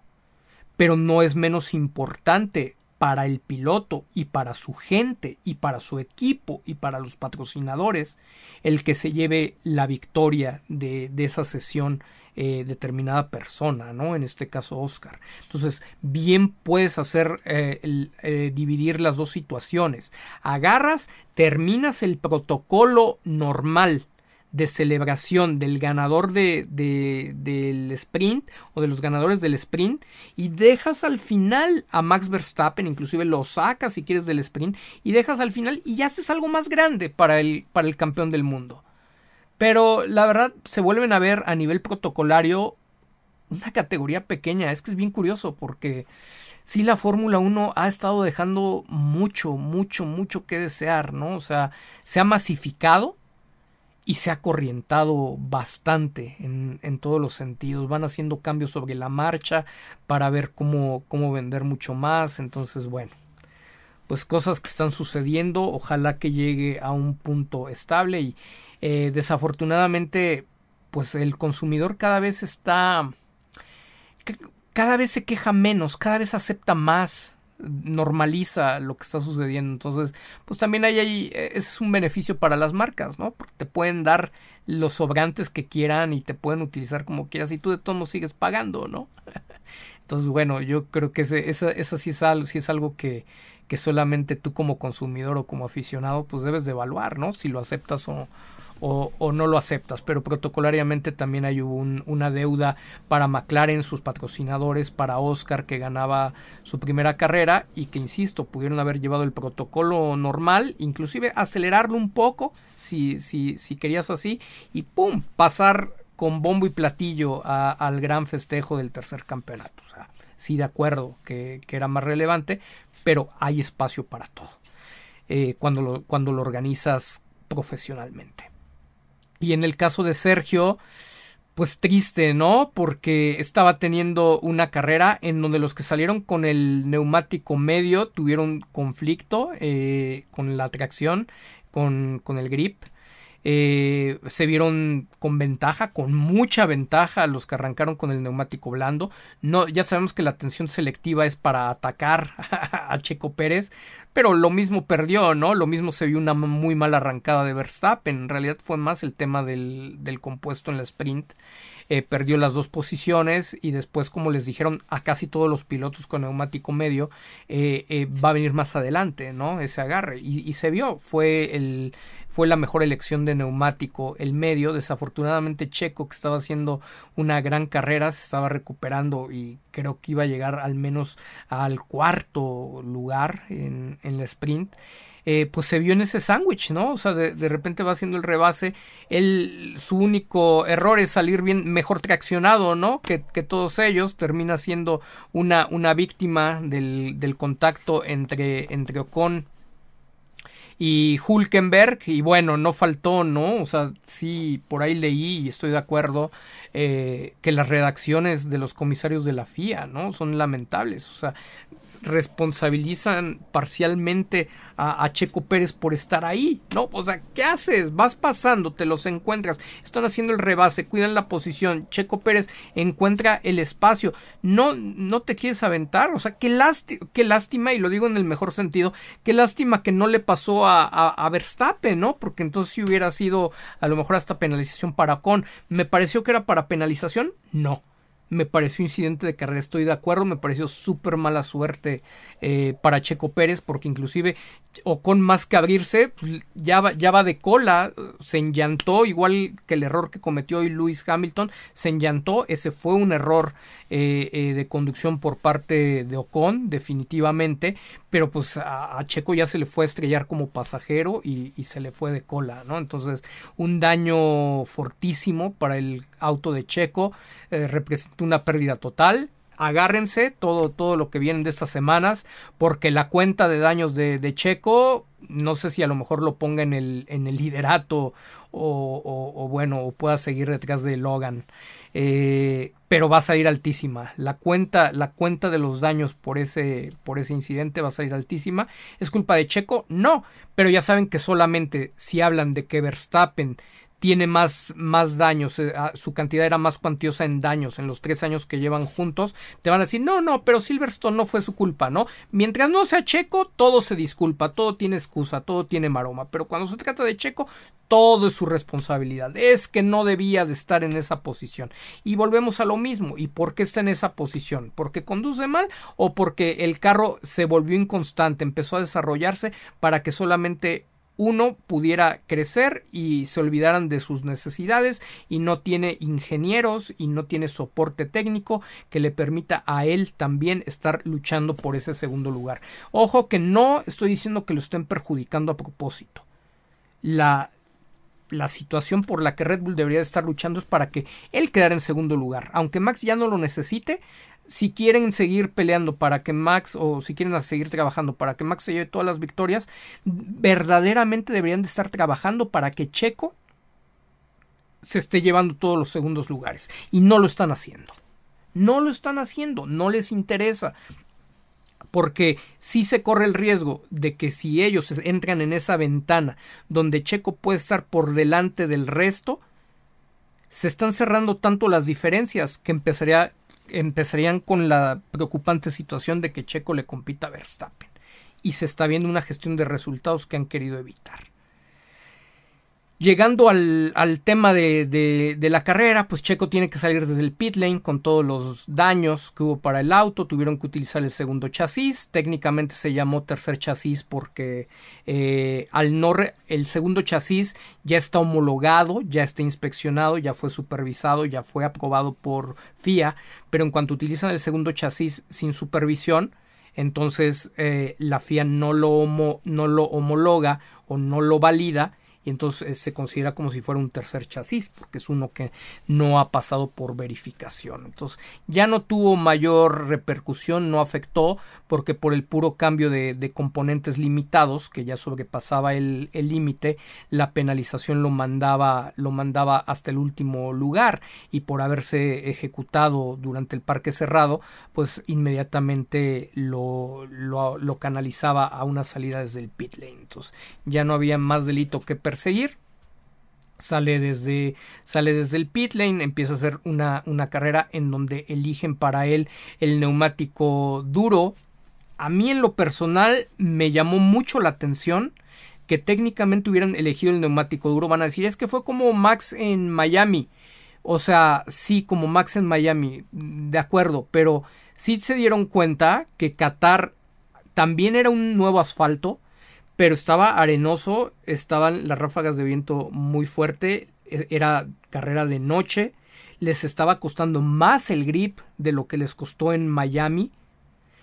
Y esta, esta situación generaba que si con neumáticos medios no pudieron competir o les costó mucho trabajo las primeras vueltas del sprint, ¿para qué arrancas con un neumático blanco o con un neumático duro, en este caso, que te va a costar tanto trabajo tener agarre que no lo vas a poder explotar más de 17 vueltas porque solamente tenían 17 vueltas. Razón, el pit lane los boxes estaban por delante de la línea de meta.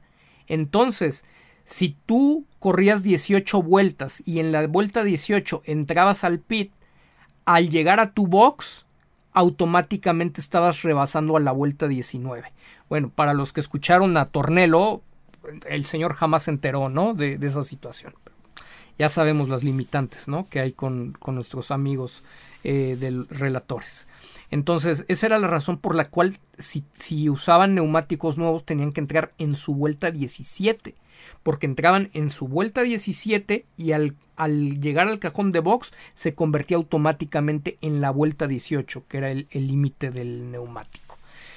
Entonces, dicho esto, pues, ¿qué ventaja ibas a sacar con, con, el, con el neumático duro? No ibas a sacar ninguna ventaja y garantizabas que ibas a tener todavía menos grip que si hubieras utilizado el neumático medio. Me pareció, me pareció por demás, por demás insensato, pero yo quiero pensar que en esa decisión sí participó Sergio, ¿no? O sea, también hay cosas en las que no podemos disculpar y yo sé que es muy fácil estarlo analizando en retrospectiva, pero bueno, los que estuvieron cerca de mí saben que se los comenté desde que iba a arrancar la carrera, no es algo que yo lo estoy, lo estoy diciendo como un sábelo todo después de que ya vimos el, el, resultado. Me brincó totalmente con relación a la experiencia que ya habíamos visto en la, en la carrera sprint y Checo lo confirmó en, en su entrevista, que fue una mala decisión haber arrancado con el neumático blanco, lo vimos como no podía rebasar ni siquiera con ese potente DRS, no podía rebasar al Alfa Romeo con los neumáticos medios. Era una cuestión de grip.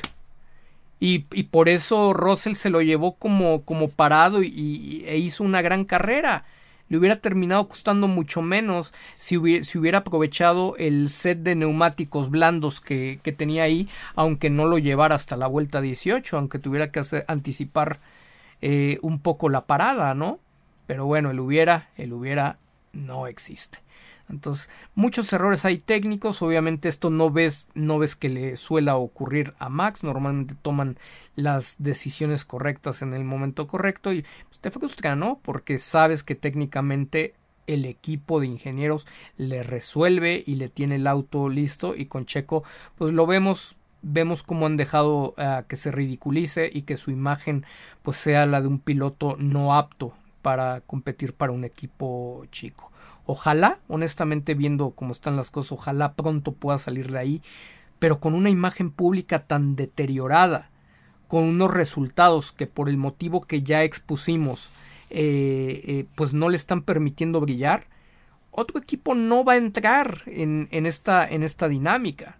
Por eso nos van a criticar, es que ustedes lo están viendo desde el lado de fans, ¿no? De Checo Lovers, y, todas las descalificaciones de vida así por haber. Pues es que a los demás no les interesa y tampoco tienen la obligación, ¿no? Entonces se vuelve muy complicado, muy complicado el escenario de que pueda dar el salto a, a, un equipo competitivo, muy. Entonces no era eso algo más importante que cuidar que, que la imagen de Marco, que el contrato, o sea, imagínate, te vuelves campeón del mundo y aseguras poder tener un gran contrato, el mejor contrato de tu carrera Imagínate si empiezas a cobrar 20, 20 millones en lugar de 10. Pues equivaldría a dos años de tu contratito que tienes ahorita.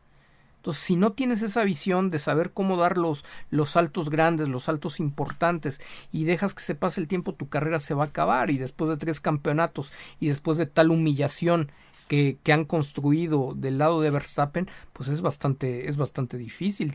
Tendrías que dudar siendo, siendo eh, una persona de cualquier otro equipo, el poderlo contratar y, seguramente pues habría muchísimas dudas, ¿no?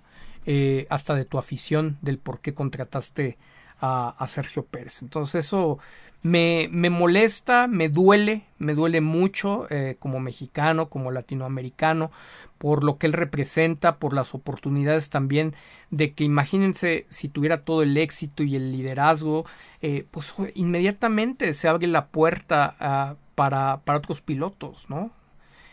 Cada quien tendría que hacerse responsable y tendría la oportunidad de corregir todo esto que, que Checo voluntariamente ha dejado de, de hacer.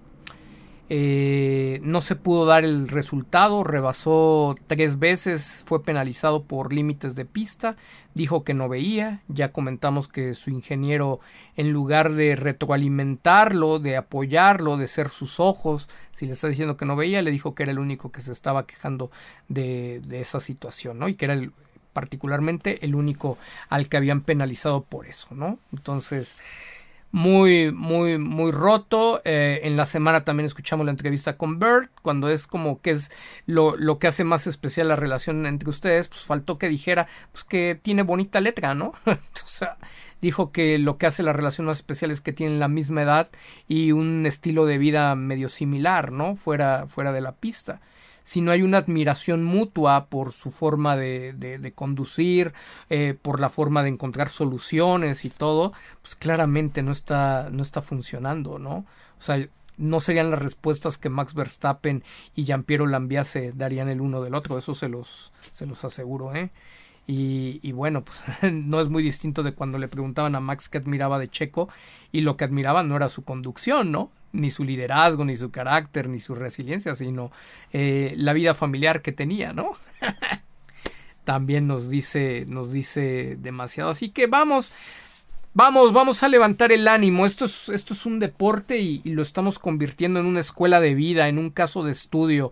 Eh, los percepcionistas, afortunadamente, no somos. Ah, o desafortunadamente no somos muchos, pero los que estamos estamos creciendo. Yo sé que estamos creciendo y, gracias a este crecimiento que estamos teniendo eh, lo vamos a poder transferir a, a, nuestros hijos, a nuestros familiares, para nosotros mismos, para empezar a cambiar, para poner esos granitos de arena y hacer una diferencia. Yo sé que no se experimenta en cabeza ajena, pero son la comunidad de Fórmula 1 más, más capaz no tengo duda de ello.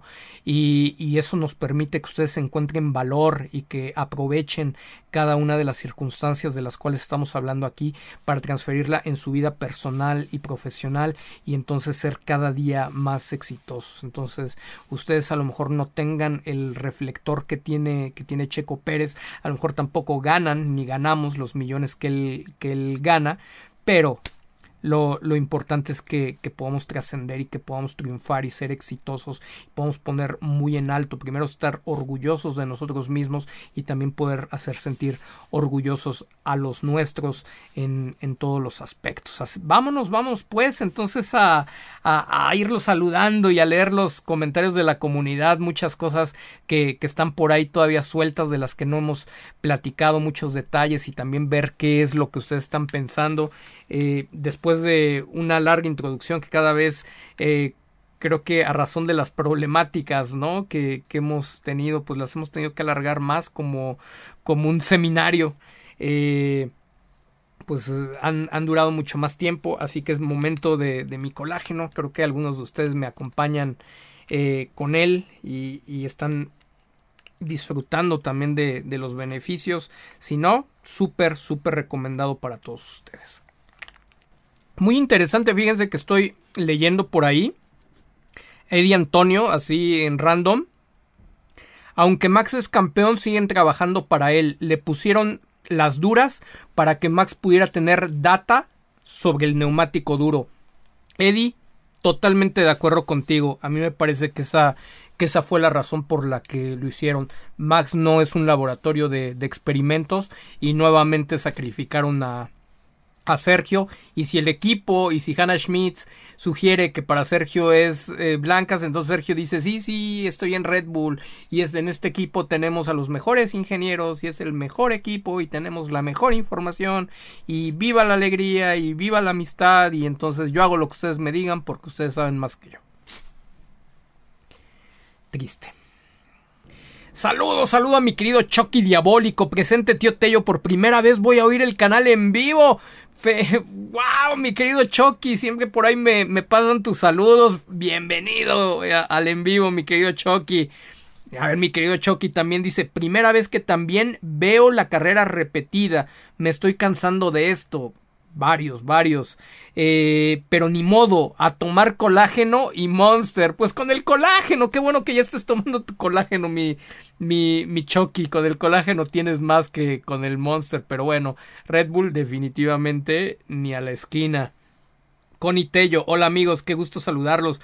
Buenas noches, no se les olvide like para apoyar el canal y seguir apoyando a nuestro tío Alberto con su análisis. Gracias, gracias, querida Connie. Me estoy, me estoy acordando ahorita, oigan, el Respect que salió del parte del México GP, ya ni la chiflan ni la cantan, ¿no? Eh, o sea, es, esa, esa propuesta la hubieran lanzado cuando estaba pasando lo de Marco, ¿no? Respect. De, de, de todos los actores, eh, público, directivos, organizadores. Ese era el momento de sacar el Respect. No como una forma de callar la molestia de la gente porque, porque te discriminaron. Aquí mandaremos el mensaje claro. No es una buena idea abuchear a Max Verstappen, a Helmut Marko, a Red Bull o a quien ustedes quieran. Es una pésima idea porque es lo que ellos están esperando para victimizarse. Ustedes solitos les van a dar de comer para que todos los titulares sean de mal comportamiento de la, de la afición en México y el México GP, pero como novatos. O sea, la verdad es que ya hemos visto sus campañas del Chile este, de, de las otras temporadas y todo, sacan unas campañas, pero ni siquiera de pasante de, de, comunicación, ¿no? O sea, de, alumno de, de panzazo, quizá de, de, de, la carrera y de los primeros años. Es muy triste que, que no esté en las mejores manos ese tipo de eventos y ese tipo de decisiones. y lo único que generaron fue poner bajo el reflector todo lo que, lo que vaya a ser el público mexicano. Por supuesto que es reprobable que, que pueda haber abucheos, como los hay en Silverstone, como los hemos escuchado en otras pistas, pero ¿para qué pones el reflector? señalando y anticipando que algo malo va a ocurrir. O sea, no tenías por qué hacerlo. Había otras formas de, de incentivar, de, de llamar.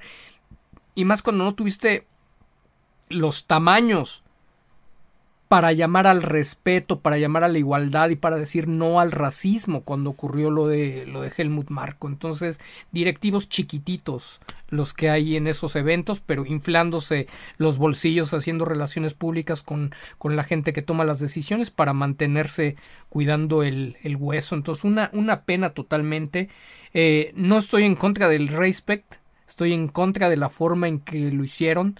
Era muy bueno el respect empezando por Helmut Marco, no dirigido hacia, hacia el público. La invitación nuevamente no abuchen, no hagan lo que están esperando, no les regalen la posibilidad de victimizarse, no les regalen la posibilidad de señalarnos como el público más tóxico, más nocivo, porque ya saben cómo esto es selectivo, nos voltean a ver y nos señalan a nosotros cuando ellos hacen lo mismo. No les regalen esa posibilidad. Hagamos un sepulcral silencio en, en, en las carreras de Estados Unidos, en la carrera de México, demos la espalda, llévense camisetas que digan no al racismo, si quieren suban pancartas de no, de no al racismo y todo, pero pongámonos a la altura y mandemos un mensaje al mundo positivo, que se hable, que se hable positivo de nosotros y que se vea que realmente nosotros estamos comprometidos y demandamos que haya respeto y que haya igualdad. Entonces, esa, esa es la forma, pero si abuchamos, van a caer. Yo sé, yo sé que tienen necesidad de, expresarse, de manifestar la energía, pero cuando dejamos de pensar, cuando desconectamos el cerebro y, y actuamos con la víscera, ninguna, ninguna cosa positiva sale. Entonces, hay formas de, de, de, manifestarse que hacen mucho más ruido y inclusive el silencio puede ser mucho mucho más ruidoso que, el abucheo y lo estoy diciendo en sentido metafórico. ¿No? Entonces, de verdad, consideren otra forma, eh, pasen el mensaje eh, en sus redes sociales, eh, si van a los autódromos, porque lo están esperando y el México Grand Prix se encargó todavía de poner más reflectores encima de toda la afición. Entonces, nuevamente, la, invitación a, manifestarnos, porque yo estoy en desacuerdo de, de, de, no decir absolutamente nada o no comunicar más bien absolutamente nada al, al respecto. Pero, pero la solución no es abuchar. Es, sería la solución más absurda y la que menos se tomaría en, en cuenta favorablemente para la causa. Terminaría validando la causa de ellos en lugar de, de, la, de la, causa eh, social que se está persiguiendo. Dice Armando Linares Ávila, la verdad, Pinocho Horner y sus declaraciones ya no son creíbles, pero perjudican la imagen de Checo cuando Hugh y el garage completo no están a la altura para poner en condiciones el auto de Checo. Claro, muy sutilmente él te sigue reforzando de que lo van a apoyar, lo van a apoyar, lo van a apoyar y es que Checo y es que su talón de Aquiles es la clasificación y es que sí y creemos que va a regresar y Checo no regresa, pues nada más lo perjudica, o sea, en realidad es darle la vuelta a la narrativa, le da la vuelta a la narrativa y es parte de hacer propaganda, pero si no estás listo y si a ti y si, y si tú como Checo Pérez no te parece importante y si declaras que, que lo verdaderamente importante es la relación personal y no lo que se dice en público, pues estás totalmente desfasado de lo que es tu negocio. María, María Guadalupe Torres Cruz, ¿será que Red Bull junto con la FIA le están aplicando a Checo lo mismo que le hicieron a Montoya para que se vaya? Él dijo que descubrió intereses oscuros allá por el 2006.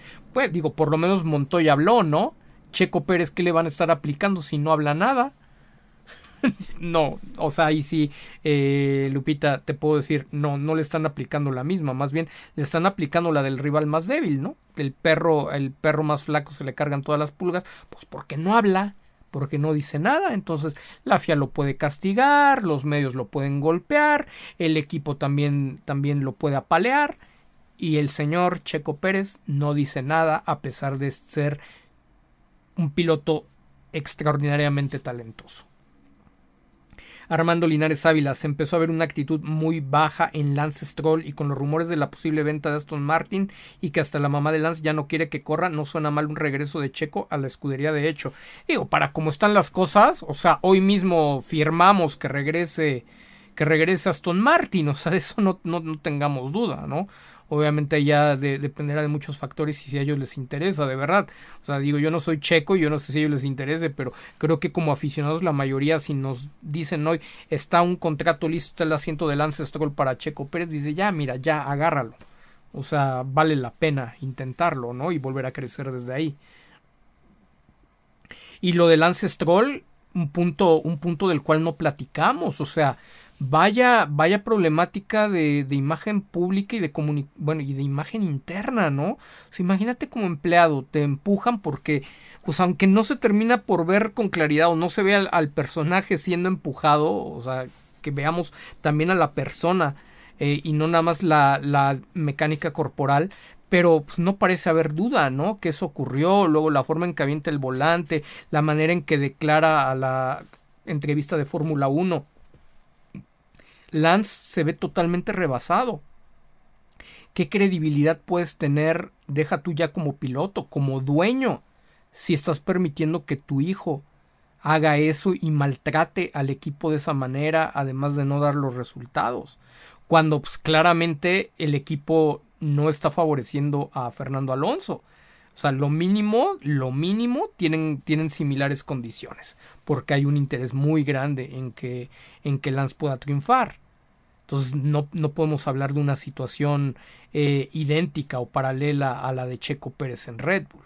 Entonces, muy mal mensaje. Si tú eres al que empujaron, o sea, ¿cómo, cómo se resuelve internamente? Tendría que haber una disculpa pública también para, para la persona. Y si esto no está ocurriendo, imagínate el malestar ¿Qué sentirías tú que el hijo del dueño te, te dé un empujón?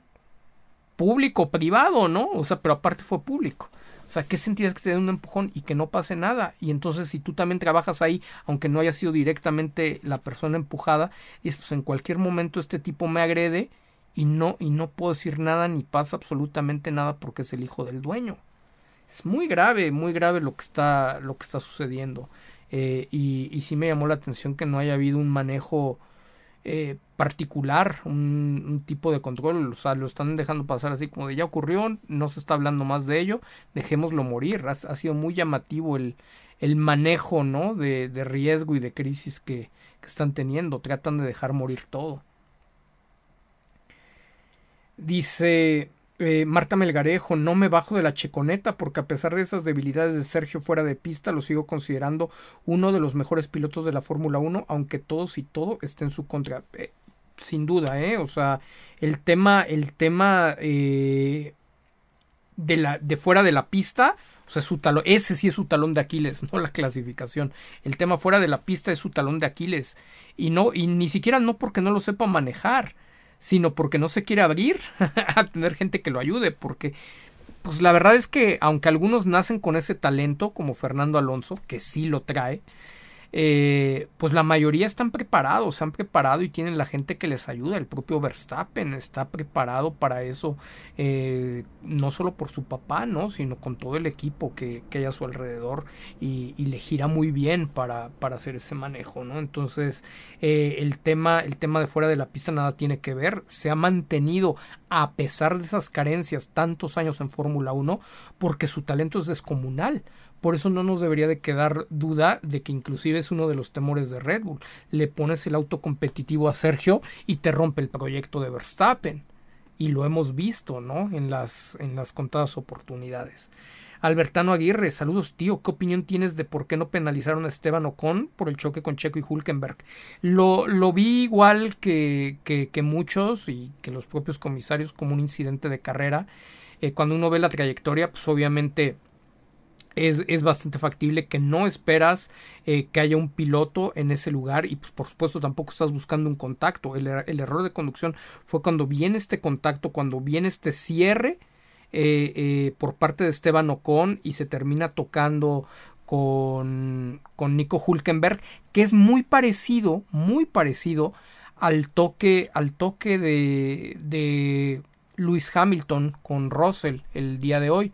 La diferencia es que el, la dirección donde, donde sale como pasajero o con pues ah, tiene esta peculiaridad de que lo hace irse eh, hacia atrás, o sea, hacia su derecha, pero ya el carro va volteado con el alerón trasero, o sea, lo, impacta con la parte trasera, ni siquiera lo impacta con, con la trompa, ¿no? Entonces, pues ya Ocon iba como pasajero, ya había cometido el error, pero pues en realidad él ya había perdido el auto por el, por el impacto, no es que haya sido su intención llevarse a Checo, ni que se haya metido eh, eh, o que se ha ido a impactar con Checo abriéndose como microbusero. Cuando ya ves la repetición te das cuenta que es un desafortunado incidente de carrera con una muy mala suerte por parte de Checo de haber estado convidado de piedra, ¿no? Ahí, o sea, pudo, lo mismo pudo haber ocurrido que alcanzaba a rebasarlos y, y Ocon salía de la pista y todo, pero desafortunadamente estaba en la trayectoria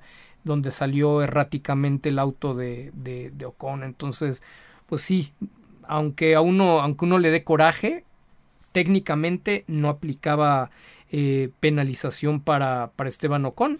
Lo único que sí fue muy desafortunada fue la, la, redacción por parte de los comisarios donde responsabilizan parcialmente a, a Checo Pérez por el incidente. Eso sí fue grotesco y muy lamentable. Dice Fórmula Cuervo, creo que ya le informaron que no continúa en Red Bull para 2024. No, no parece, no parece así eh, con la declaración que dijo que, que, va a ser campeón, ¿no? Que va a buscar el campeonato y que ya el equipo, ya, ya está hablado con el equipo, que ellos están conscientes, el equipo claro que está consciente de cuáles son los problemas, pero ellos no lo aceptan en público, el único que se los traga es Sergio y y porque él quiere, ¿no? O sea, porque él lo ha decidido de esa manera, que no tendría por qué asumirlo. Si no va a hablar de más, tampoco tendría por qué asumir una postura media de, pues hay cosas que se, que se mantienen en, en la interna. Obviamente, un piloto uh, como yo con 12 años, 13 años en la Fórmula 1, no se olvida de conducir de un día para el otro. Y te mantienes en tu mensaje y te mantienes en tu mensaje y lo repites y lo repites y lo repites y no quieres hablar y si tu perfil es bajo pero pues nada, o sea, no hay ninguna estrategia, no hay ningún proyecto de comunicación, no hay objetivos de comunicación y pues no hay resultados que, que una comunicación asertiva te, te estén dando y te, te, favorezcan en la pista.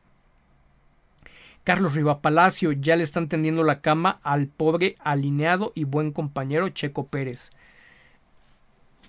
O sea, ni cómo decir que no es una posibilidad, ¿no? O sea, parece una posibilidad.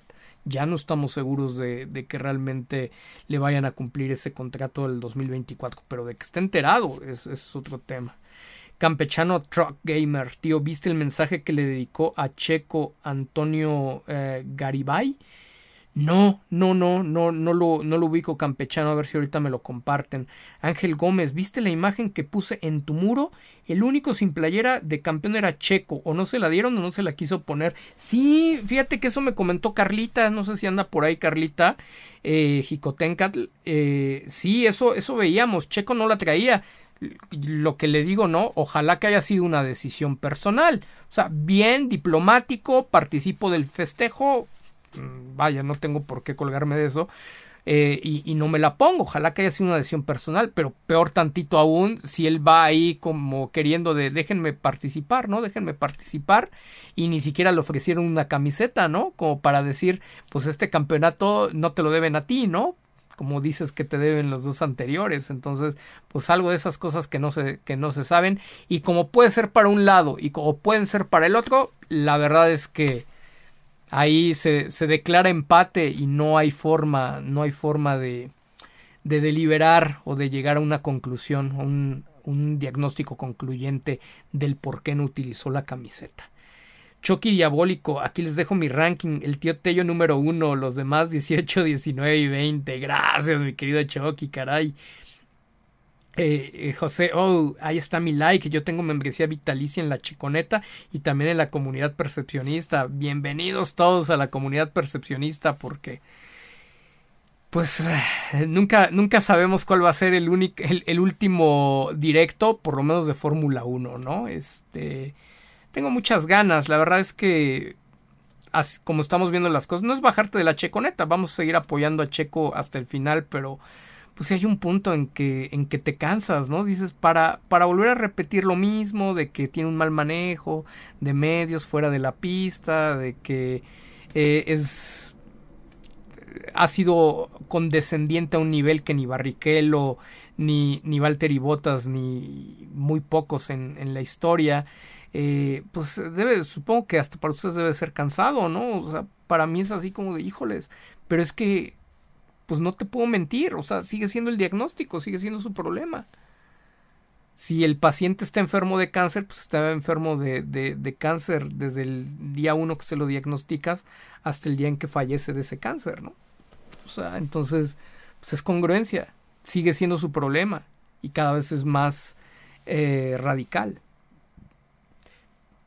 Entonces, pues, ahí tengo, tengo ganas de repente de, que ya hablemos de otras cosas, pero sé que también si ya empezamos a dedicarnos a un tema más abierto eh, de lo que es la profesión de la imagen pública, no solamente enfocado hacia Fórmula 1, sino en términos generales, mucha gente, muchos amigos eh, eh, seguramente que, que hoy no están conectados o que sí están conectados, los vamos a perder. Me daría un poco de tristeza, pero a lo mejor en algún momento dado sea natural eh, que demos ese paso. Dice Campechano Truck Gamer, saludos tío, ¿viste lo que dijo Norris? Que el piloto se debe adaptar al coche y no el coche a él. Escupió para arriba y Piastri le está dando una cátedra. Quizá Norris se va de McLaren próximamente. Me va a encantar, o sea, yo estoy en, feliz con lo que está pasando porque la verdad es que es un muchacho muy inmaduro, Lando Norris. Es un buen piloto, cualquiera de los 20 pilotos que están en Fórmula 1, hasta Sargent, debe, debe ser un buen piloto. Pero, pero hay unos, unos más inflados que otros, ¿no? Como veíamos a Gasly con Mr. Saturday, etcétera. Bueno, Norris está infladísimo y lo que le sigue. Vean, vean el tema de los contratos, ¿no? Eh, me da mucho gusto que Oscar esté demostrando con verdaderamente el talento y que también se le dé esta oportunidad que sin tanto posicionamiento mediático y sin necesidad de tanto alarde, eh, pues deportivamente, ¿no? Pueda, pueda competirle, aun cuando no le dieron actualizaciones, eh, hace algunas carreras y todo, él ha aprovechado y él ha sabido estar ahí eh, sacando partido, ¿no? De las mejorías de McLaren. Entonces, ahorita que está teniendo mejores resultados, Ojalá, ojalá se le dé esa consistencia. Me encantó que McLaren haya tenido la personalidad de decirle a Lando, o sea, nos interesa el resultado, conserva la posición. Y donde que Lando sí tenía mejor ritmo que, que Oscar en el cierre de, la carrera y no se lo permitió. Entonces, ojalá esto se consolide. Eh, Lando, eh, Oscar tiene contrato hasta 2026, Lando concluye en 2025 y dice, si soy McLaren y estoy pagando 20 millones por Lando Norris, pues a lo mejor me convendría más una rescisión de contrato, ¿no? Que se lo lleve Red Bull o que se lo lleve quien se le dé la gana, pero me puedo traer un piloto mucho más económico, un piloto que ahorita no comience y seguir desarrollando a Oscar Piastri. Estaría difícil para Pat Howard por la ausencia de un campeonato de, de IndyCar, pero bueno, pues tampoco es como que sea imposible dado su tema su impacto mediático, ¿no? Es alguien que inclusive conecta súper bien en Reino Unido, ¿no? Tiene muy buena prensa en, en Reino Unido, Pato Howard, por todo lo que pagó de posicionamiento. O sea, ahí sí, McLaren le invirtió para posicionar a Pato Howard en el periodismo del, del, Reino Unido. Entonces tiene muy, muy buena aceptación, muy buen cartel. No, no es algo que se pueda descartar. Imagínense, estaría padrísimo Oscar Piastri con Pato Howard me encantaría, me encantaría ver esa, esa, esa pareja. Sería muy refrescante, sería muy, muy saludable y pues claramente, ¿no? Está ese, ese talento de Oscar y te ahorras, te ahorras unos buenos millones, ¿no? En Lando, en Lando Norris, que si no te creció y si estás viendo que el otro lo está rebasando así de buenas a primeras, pues ahora sí mejor deshazte de él antes de que se devalúe más, ¿no? ojo, ¿eh? Porque así te devalúas. La imagen pública se te, se te devalúa en, cuando, cuando vienen situaciones de ese tipo. Por eso también con, con el caso de Max Verstappen, pues no dudas que hay una gestión deportiva, o bueno, una gestión interna, un manejo de resultados para que se dé esta diferencia de otro planeta, porque si, la, si empiezas tú a a permitir que se dé la lucha interna, como sucedió en Arabia Saudita, como sucedió en, en Bakú, ¿cómo le justificas a tus, a, a, tus jefes y a la prensa que Max Verstappen tenga un contrato de 60 millones y Checo Pérez uno de 10, si te dan los mismos resultados? ¿Para qué le inviertes al que te da, al que te da 60? Mejor trata de deshacerte de ese, de ese contrato, porque fue un mal negocio. Entonces hay muchas cosas, hay muchas cosas ahí de fondo. El fracaso de la academia, etcétera, etcétera, etcétera. Dice Jadgar Racing Puebla, mi querido Robert, qué gusto saludarte. Ánimo, señores, el espectáculo es eso y tenemos que aprender a saber manejar la frustración. Es difícil lo que pasa, pero todo lo que venga es para mejor. Contigo, Checo. Venga, mi querido Robert, siempre con ese mensaje positivo.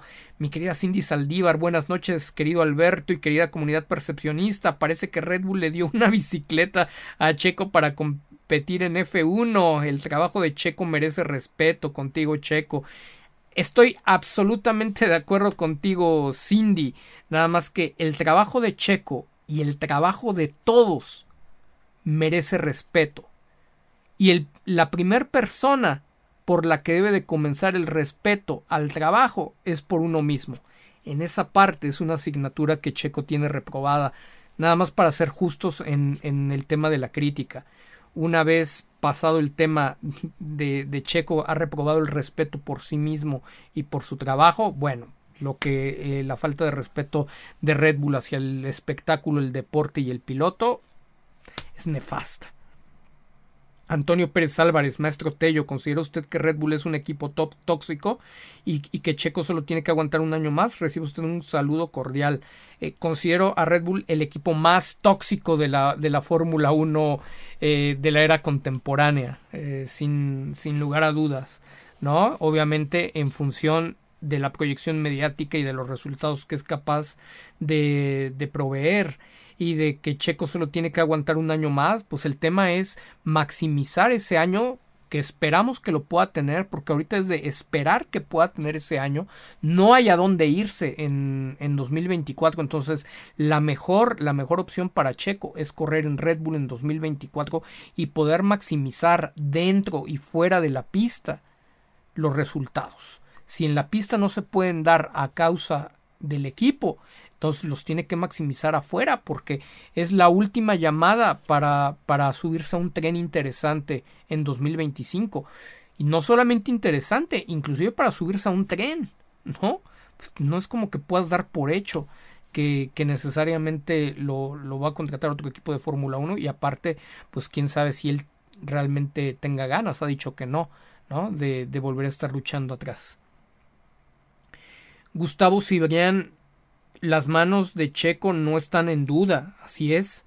Lo lamentable es verlo tan necio de no pedir ayuda y hacer un equipo de trabajo. Sus comentarios no son coherentes entre lo que pasa y lo que dice. Es que hay un desfase y es natural. A ver, si tú pierdes la congruencia, a cada rato sale con los chispazos de es que soy mexicano y viene lo de Helmut Marco y lo disculpa. Es que lo sacan de contexto. Es que somos amigos. es que yo lo conozco. Tenemos una relación personal. Si yo no lo conociera, no sabría, este, eh, yo porque lo conozco sé lo que dice y porque tenemos una buena relación y hay mucho respeto. O sea, hay una incongruencia.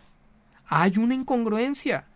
Si lo vas a decir, tienes que ser congruente con tu mensaje, como lo he dicho desde el principio, eh, por el hecho de ser mexicano y los latinoamericanos, por el hecho de ser mexicano y los y, o ser latinoamericano, te, tenemos más complicado el, el tema con los medios, con los equipos, en las decisiones, etcétera yo tengo una relación, yo tengo una relación con Marco, este, él ya habló conmigo, me ofreció una disculpa, hay que seguir adelante y hay que ver a, la carrera.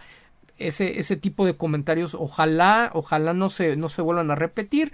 Yo acepto su, su disculpa de, de buena fe, pero son cosas que se deben de erradicar del entorno un equilibrio, una congruencia entre lo que he dicho, entre lo que está pasando en el mensaje, en la descalificación a lo que está mal, y por el otro lado, ok, donde le juegas y le pones el pase, tampoco es de me voy a pelear con ellos, órale. Ahí ya te lo estoy disculpando. El mensaje no estuvo bien, el te pudiste equivocar, te acepto la disculpa, pero eso no, no representa, no implica que no haya estado mal lo que se dijo y no tiene ni siquiera esa, esa, personalidad. Entonces eso lo desacredita a él solo, no lo desacredito yo. Ustedes lo saben, muchos lo, lo, entendieron. Y el tema iba más allá de Checo, porque ya él, aunque él había sido la referencia, pues en realidad era a un público más amplio. ¿No? ¿Y por qué, por qué no nada más centrarse en ser mexicano? ¿Por qué Alonso es más inteligente y dice los latinos? Porque jalas el apoyo de muchos más medios, de mucho más gente.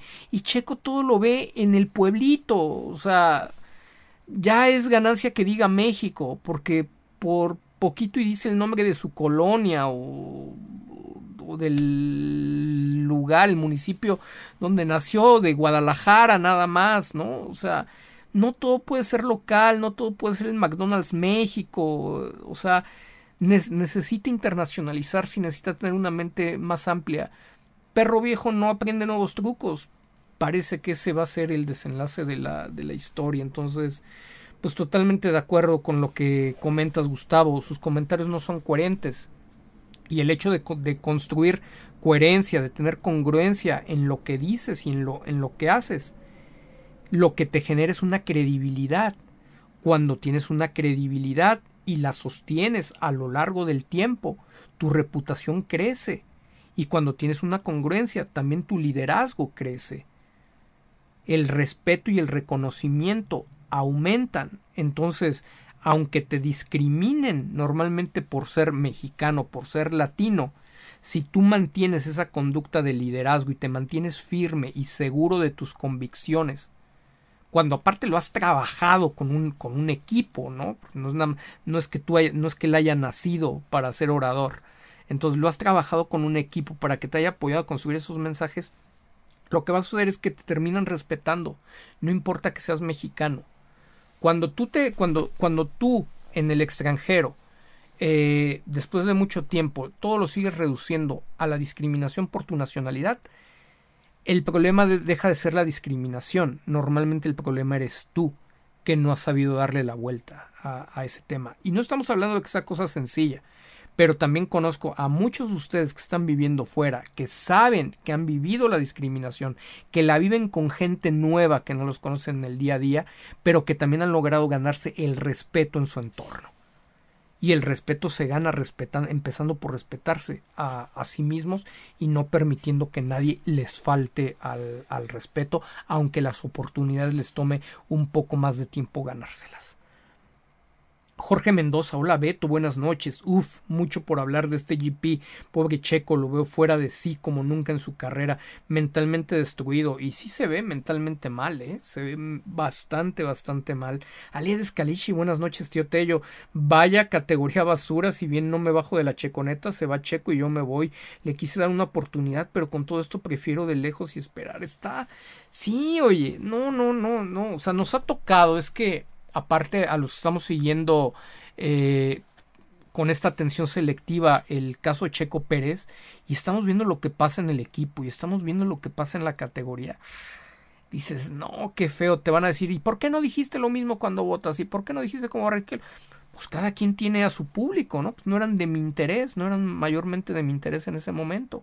Y ni Barrichello ni, ni Botas tenían el respaldo la cantidad de gente y de consumo que genera Checo Pérez y tampoco tenían su capacidad de talento. Entonces te da mucho coraje cuando le quitan de las, le sacan de la bolsa la oportunidad de competir en la parte deportiva, pero cuando sí se quieren aprovechar de lo que les representa como, como negocio, ¿no? Entonces, muy, muy, muy complicado, muy particular, muy tóxico, como decíamos hace un momento, lo que pasa con, con Red Bull.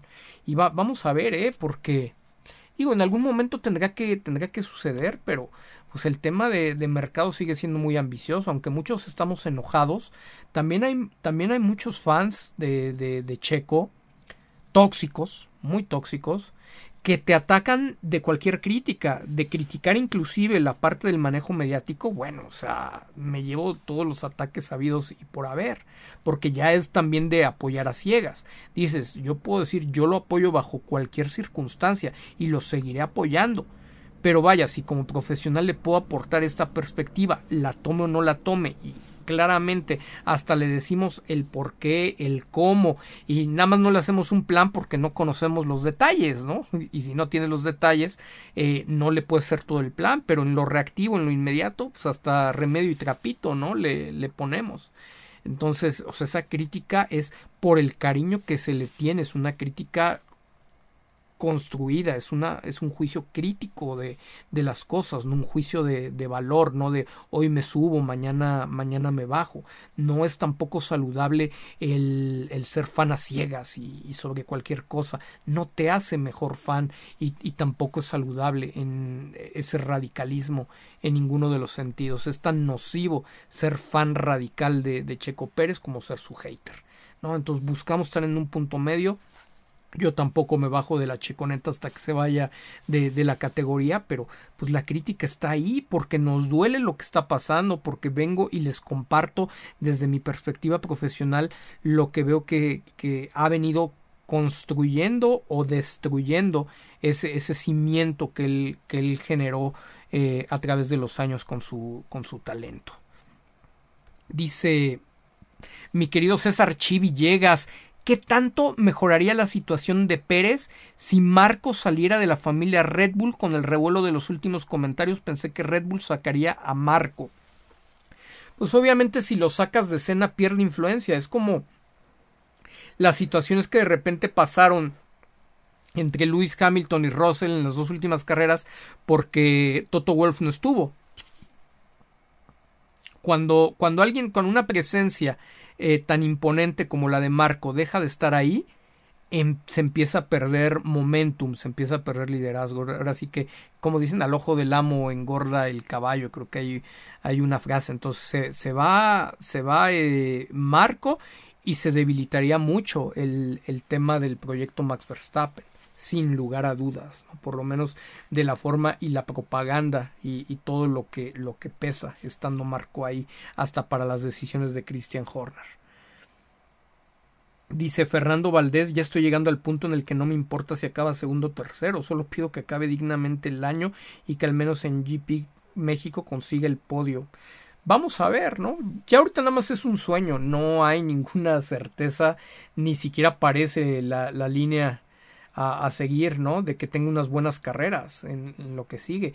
De lo que sí nos, nos damos cuenta es que cuando Red Bull quiere, el auto tiene una configuración competitiva, no contra Max, pero competitiva contra el resto. Ya se vio, se vio en Monza, se vio en Austria, se vio en Bélgica, y cuando quieren lo, lo dejan caer y otra vez el auto es totalmente desconocido. Cuando en realidad pues el auto ya ni siquiera se está desarrollando, de acuerdo a lo que nos han, a lo que se ha comentado. Ahora, también para esta carrera, para la carrera de, del día de hoy, hay que tomar en consideración otra cosa que al, al quedar destruido su primer chasis, el, el chasis de reemplazo era de una especificación anterior. Entonces, si habían tenido solo una práctica y habían configurado también con la experiencia de, de la quali y de la carrera sprint, el shootout, pues hoy ya no tenía ninguna referencia. Con esa vieja especificación era ciegas. Y Bird no es Giampiero Lambiase, ¿no? que tiene esta, este conocimiento, esta inteligencia y este feeling de lo que le, tanto de la ingeniería como de lo que le gusta a su piloto. Entonces, pues ahí se ve luego, luego la, la carencia y la diferencia entre la expertise, ¿no? De, de un ingeniero y otro, y la proactividad de, de ambos. Entonces, pues, todo mal, todo mal el día de hoy para Checo. Cosa que solamente, cosa que solamente comentó Checo, ¿no? O sea, Horner lo pudo haber dicho. Checo hoy tuvo que arrancar por el incidente que se presentó donde pues, él fue pasajero, ¿no? Este, de, del incidente en sprint. Checo hoy tuvo que correr con una especificación anterior que no se había probado durante este fin de semana.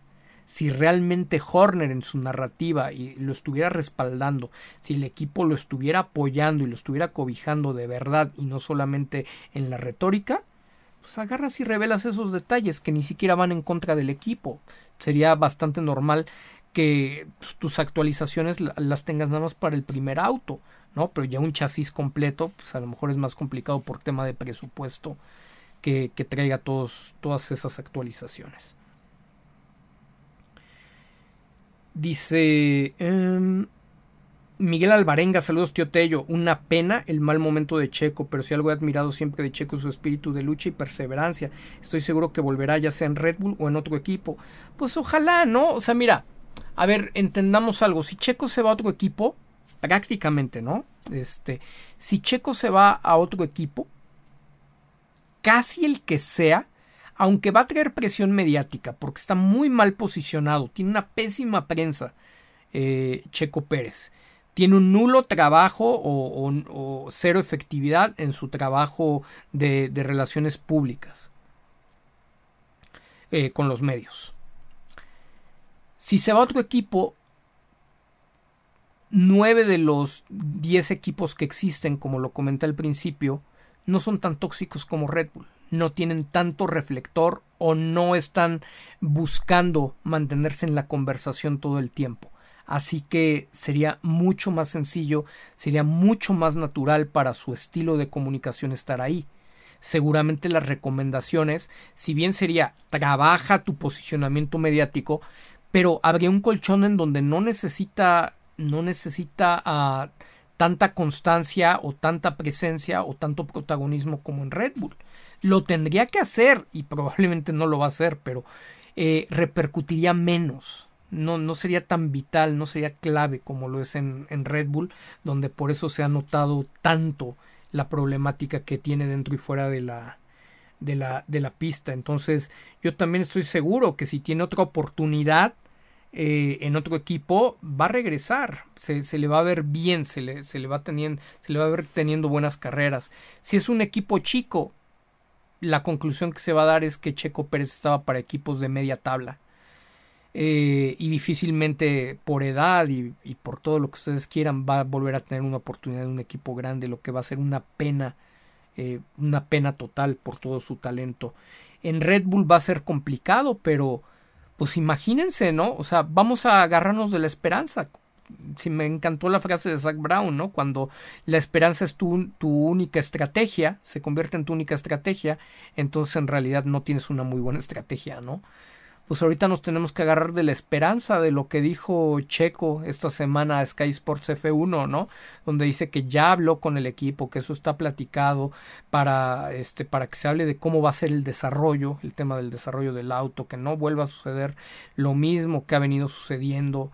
Eh, es la tercera, sería la vencida. O sea, fue muy irresponsable o, muy optimista de su parte no anticipar que esto iba a ocurrir en la temporada, no aprovechar eh, eh, cuando estaba en lo más alto, cuando tenía la credibilidad, para anticipar que él iba a seguir luchando por el campeonato mientras el desarrollo del auto pues eh, fuera por lo menos neutro como había sido durante esas primeras carreras. Porque en año este en años anteriores o el año anterior la problemática y la inconsistencia que se había presentado en su manejo conforme se desarrollaba la temporada obedecía a que el auto se alejaba de sus manos. Tú te podías curar en salud. Eso es un manejo profesional. Cuando tú tienes un experto detrás de ti en la estrategia de comunicación, ya le estás anticipando. O sea, sí, está padre que digas que vas a ser campeón, pero pues aprovecha ahorita que cree la gente en ti, ahorita que se está dando cuenta que tienes la velocidad, que, tienes el liderazgo, que tienes la, las manos eh, eh, para poder llevar el auto a la meta y ganarle a Verstappen, aprovecha para decir, si las cosas de repente empiezan a salir mal es porque ya existen antecedentes. Esperamos que no ocurra. Esperamos que no ocurra, pero ya la temporada pasada se dio que conforme avanzaron las carreras, eh, el auto, el auto se alejó de mi estilo. Inclusive ya gané, gané Mónaco y de repente el, el auto a la, al siguiente Gran Premio eh, se desarrolló, tuvo actualizaciones, algunas no me tocó, no me, no me, no me tocó contar con, con ellas eh, y, y fue otro, fue diametralmente opuesto. Entonces, si no se presentan esas adversidades, pues vamos a estar luchando. Tendremos que ir carrera por carrera buscando los resultados y trataremos de llegar a Abu Dhabi con la mayor cantidad de, puntos. Ese es el objetivo, pero depende en gran medida del desarrollo del auto si bien yo me puedo adaptar, hay, hay un punto natural donde, donde, el auto puede ser tan radical que se pierde la confianza. Nadie te lo va a reprochar en ese momento y no va a sonar a una excusa porque acabas de demostrar que eres capaz de conducir el, el, auto en el más alto nivel. Y entonces estás presionando para que cuando empiecen los resultados malos venga la pregunta. Y cuando venga la pregunta, oye, Checo, es que ¿por qué empezaron a caer tus resultados? ¿Por qué empezó a bajar el rendimiento? ¿Es acaso lo que comentabas? El auto ya se empezó a ir en otra dirección y en ese punto lo sostienes. Sí, eh, desde la carrera pasada a partir de esta carrera ya no me sentí tan a gusto con, con el auto, el auto se convirtió en sobrevirador, este esto le, le, le, está ajustando mejor a, Max Verstappen y a mí me está, me está complicando en el, rendimiento. No me siento tan, tan seguro al momento de buscar los límites eh, eh, de la pista. Espero que, que el equipo pueda, pueda apoyarme el, tanto, tanto Red Bull en la parte de desarrollo como mis ingenieros a encontrar, a encontrar un desarrollo o actualizaciones que me permitan mantenerme competitivo y cómodo en el auto para conseguir los resultados que, que Red Bull espera de mi parte más menos, ¿no? Digo, lo estoy improvisando. Si ya, si ya lo trabajas en la semana, pues lo haces hasta más concreto, ¿no? Denme el beneficio de la duda de, estarlo haciendo en vivo. Pero bueno, ya cuando tienes claro el, el, mensaje, él mismo lo podría estar trabajando porque ya simplemente le dices, tu mensaje es este, posiciona esto, el timing en este momento es decir tal cosa. En este momento tú como consultor le platicas a tu cliente. En este momento la opinión pública, los medios te perciben así, tienes credibilidad, la gente piensa que verdaderamente puedes luchar por el campeonato, diste grandes carreras, mantuviste a Max a raya, eh, Max que está considerado de otro planeta, que se ha inflado de, esta, de esta forma, se ve que es totalmente terrenal y se ve que tu nivel de conducción es supremo. Tenemos que aprovechar el momentum, la inercia para posicionar todos los mensajes que nos conviene, para mandar dardos envenenados a Red Bull bajita, bajita la mano, para que sean los medios los que empiecen a presionar, no solo a preguntarte a ti, sino también a presionar a Red Bull. que les, que les ayudes a encontrar la punta del hilo para que ellos la jalen y entonces entiendan perfectamente todo lo que está pasando detrás de tus bambalinas, te cures en salud y de, de, entrada ellos ya sepan, ya tengan un diagnóstico si las cosas empiezan a salir mal y entonces empiecen a hablar de cómo Red Bull no parece estar apoyando al equipo de Red Bull, cómo el garage y los ingenieros de Checo no parecen estar encontrando las respuestas para el mexicano como sí ocurre con Max Verstappen. Ese es el colmillo, esa es la estrategia de comunicación que tu experto, tu manager de comunicación o de relaciones públicas te tiene que estar construyendo y te tiene que estar, te tiene que tener todo el proyecto listo y tanto tiene que haber anticipado pasos como tiene que tener la capacidad de ser reactivo, de identificar nuevas oportunidades, de identificar dinámicas en el, en el contexto para siempre tenerte en el tope de la, de la conversación con, con, una evaluación lo más, lo más positiva, ¿no? Cuando venga un problema para ti, que toda la responsabilidad se transfiera a terceros, no a tu conducción, que siempre se hable de eh, Checo ya demostró la capacidad de conducir. Aquí tendríamos que ver por qué Red Bull no le está dando el apoyo, no se logra entender por qué lo mantienen con un ingeniero que no tiene experiencia después de tres años. Podemos escuchar en sus onboards que no es capaz de comunicarse asertivamente, eh, proactivamente, que, que eh, Sergio expresa sus necesidades, expresa sus quejas y no se le encuentra la configuración. Y por el otro lado, vemos que, que Max Verstappen y Jean-Pierre Lambiase son una pareja mucho más sólida. E, es llevar la conversación a donde tú la quieres, tú la vas empujando. Ese trabajo no se hace, pero es, es, un trabajo que, que tiene ciencia no, no, y, mucha gente subestima y cree que, que, lo puede hacer nada más porque tiene capacidad de hablar. No, no, eso lo tienes que dejar a, a la gente que está preparada y hasta entre la gente que está preparada hay niveles. O sea, perdón, pero así como entre los pilotos hay niveles, entre, entre un servidor y sus colegas también hay niveles. Y en ese sentido yo también tengo que cacarear mis huevos. Nosotros estamos a, a, nivel top en la, en la parte internacional dentro de lo que nosotros hacemos. Por eso me da mucha pena ver lo que, lo que mi compatriota hace con su carrera en materia de, de lo que nosotros somos expertos. Dice a ver, vamos a ver. Eh, Oscar García, yo no me he bajado del barco, pero sí dejé de defenderlo en redes contra sus haters cuando Checo mismo no se dio a respetar con la xenofobia de Marco y la displicencia de Red Bull. Ahí dije basta. Muy válido, tienes toda la razón, Oscar. La verdad es que nadie se pelee, o sea, nos deja como payasos, ¿no? A, a, a la mayoría, o sea, por más que queremos ayudarlo aunque no lo esté pidiendo, ¿no? Dice José Gamino, tío, tío Tello, ¿tienes alguna sugerencia para apoyar el antirracismo aquí en Austin, dando la espalda a la pista en toda la vuelta 11, tanto en la sprint como el GP? Oye, estaría buenísimo en la vuelta, en la vuelta 11 dar la, dar la espalda, me parece bueno. De todos modos, nos este, vamos a juntarnos, los que vayan a ir a Austin, hay que, hay que reunirnos hay que, hay que reunirnos. se va a abrir un este. un Telegram un Telegram, una cuenta de Telegram para que los que vayan a estar en el Gran Premio de Austin, pues podamos tener comunicación y podamos identificar en dónde, en dónde estamos. A lo mejor si, si alguien llegó temprano y podemos, podemos tomar por asalto, en el buen sentido, eh, eh, la colina que da hacia la, hacia la curva 1, bueno, eso sería extraordinario para, para estar ante la transmisión internacional, ¿no? Y, y, hacernos, hacernos presentes. Eso sería fantástico. Así que a ver si, si me ayudan ahí. Que estás en la moderación del, del directo. No, no sé, este, yo no soy muy experto en Telegram, lo reconozco. Pero eh, Bere que va a estar a cargo de esto y que nos va a hacer favor de apoyarnos como parte del equipo de Prime F1 y de Percepción Pública.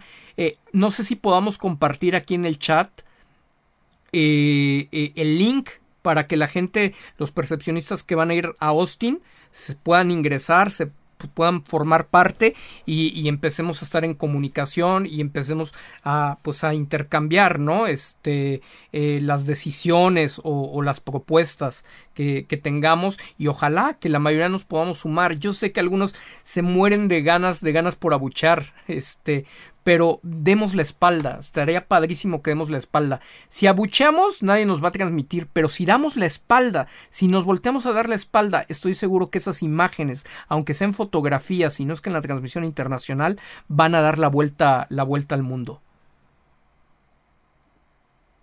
Eso, eso estaría padrísimo. Si pueden llevar pancartas de no al, de no al racismo, estaría padrísimo. Say not racism.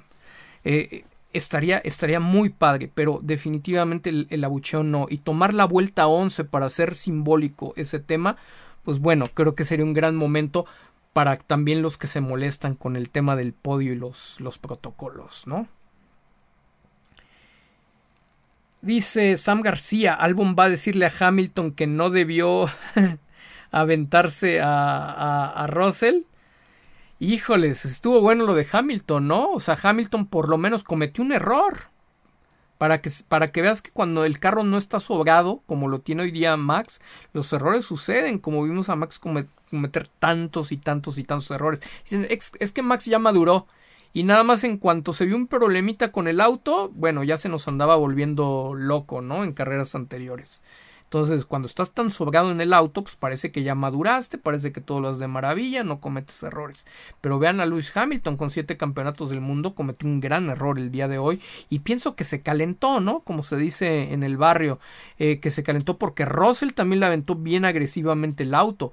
Hamilton inteligentemente lo encajonó detrás de Max Verstappen y Russell le aventó el laminazo. Se tuvo que abrir Hamilton para que no existiera el toque y me parece que de ahí fue donde se encendió Hamilton le falló el criterio y la técnica y pues fue el, más perjudicado, ¿no? Echó a perder su carrera y afortunadamente eso hizo que no sumara eh, más puntos, ¿no? Para, para, el, para el tema de la lucha por el subcampeonato, felizmente. Ahí Percepción Pública acaba de, de fijar este, el link para los que eh, vayan a estar en Austin, en la carrera de Austin, vayan, vayan dejando su, su mensaje. Quien, quien, toda, quien todavía tenga interés de ir a la carrera de Austin y no tenga boletos, por ahí si quieren preguntar en el correo de contacto arroba percepción pública, porque de repente a nosotros nos dicen, oye, es que me sobran mis, este, me sobraron boletos, ¿no? Y mucha gente lo está dejando al costo, no lo está dando en, en reventa, inclusive Creo que en taquilla todavía hay algunos boletos. Me parece que Costco ya no tiene esos boletos.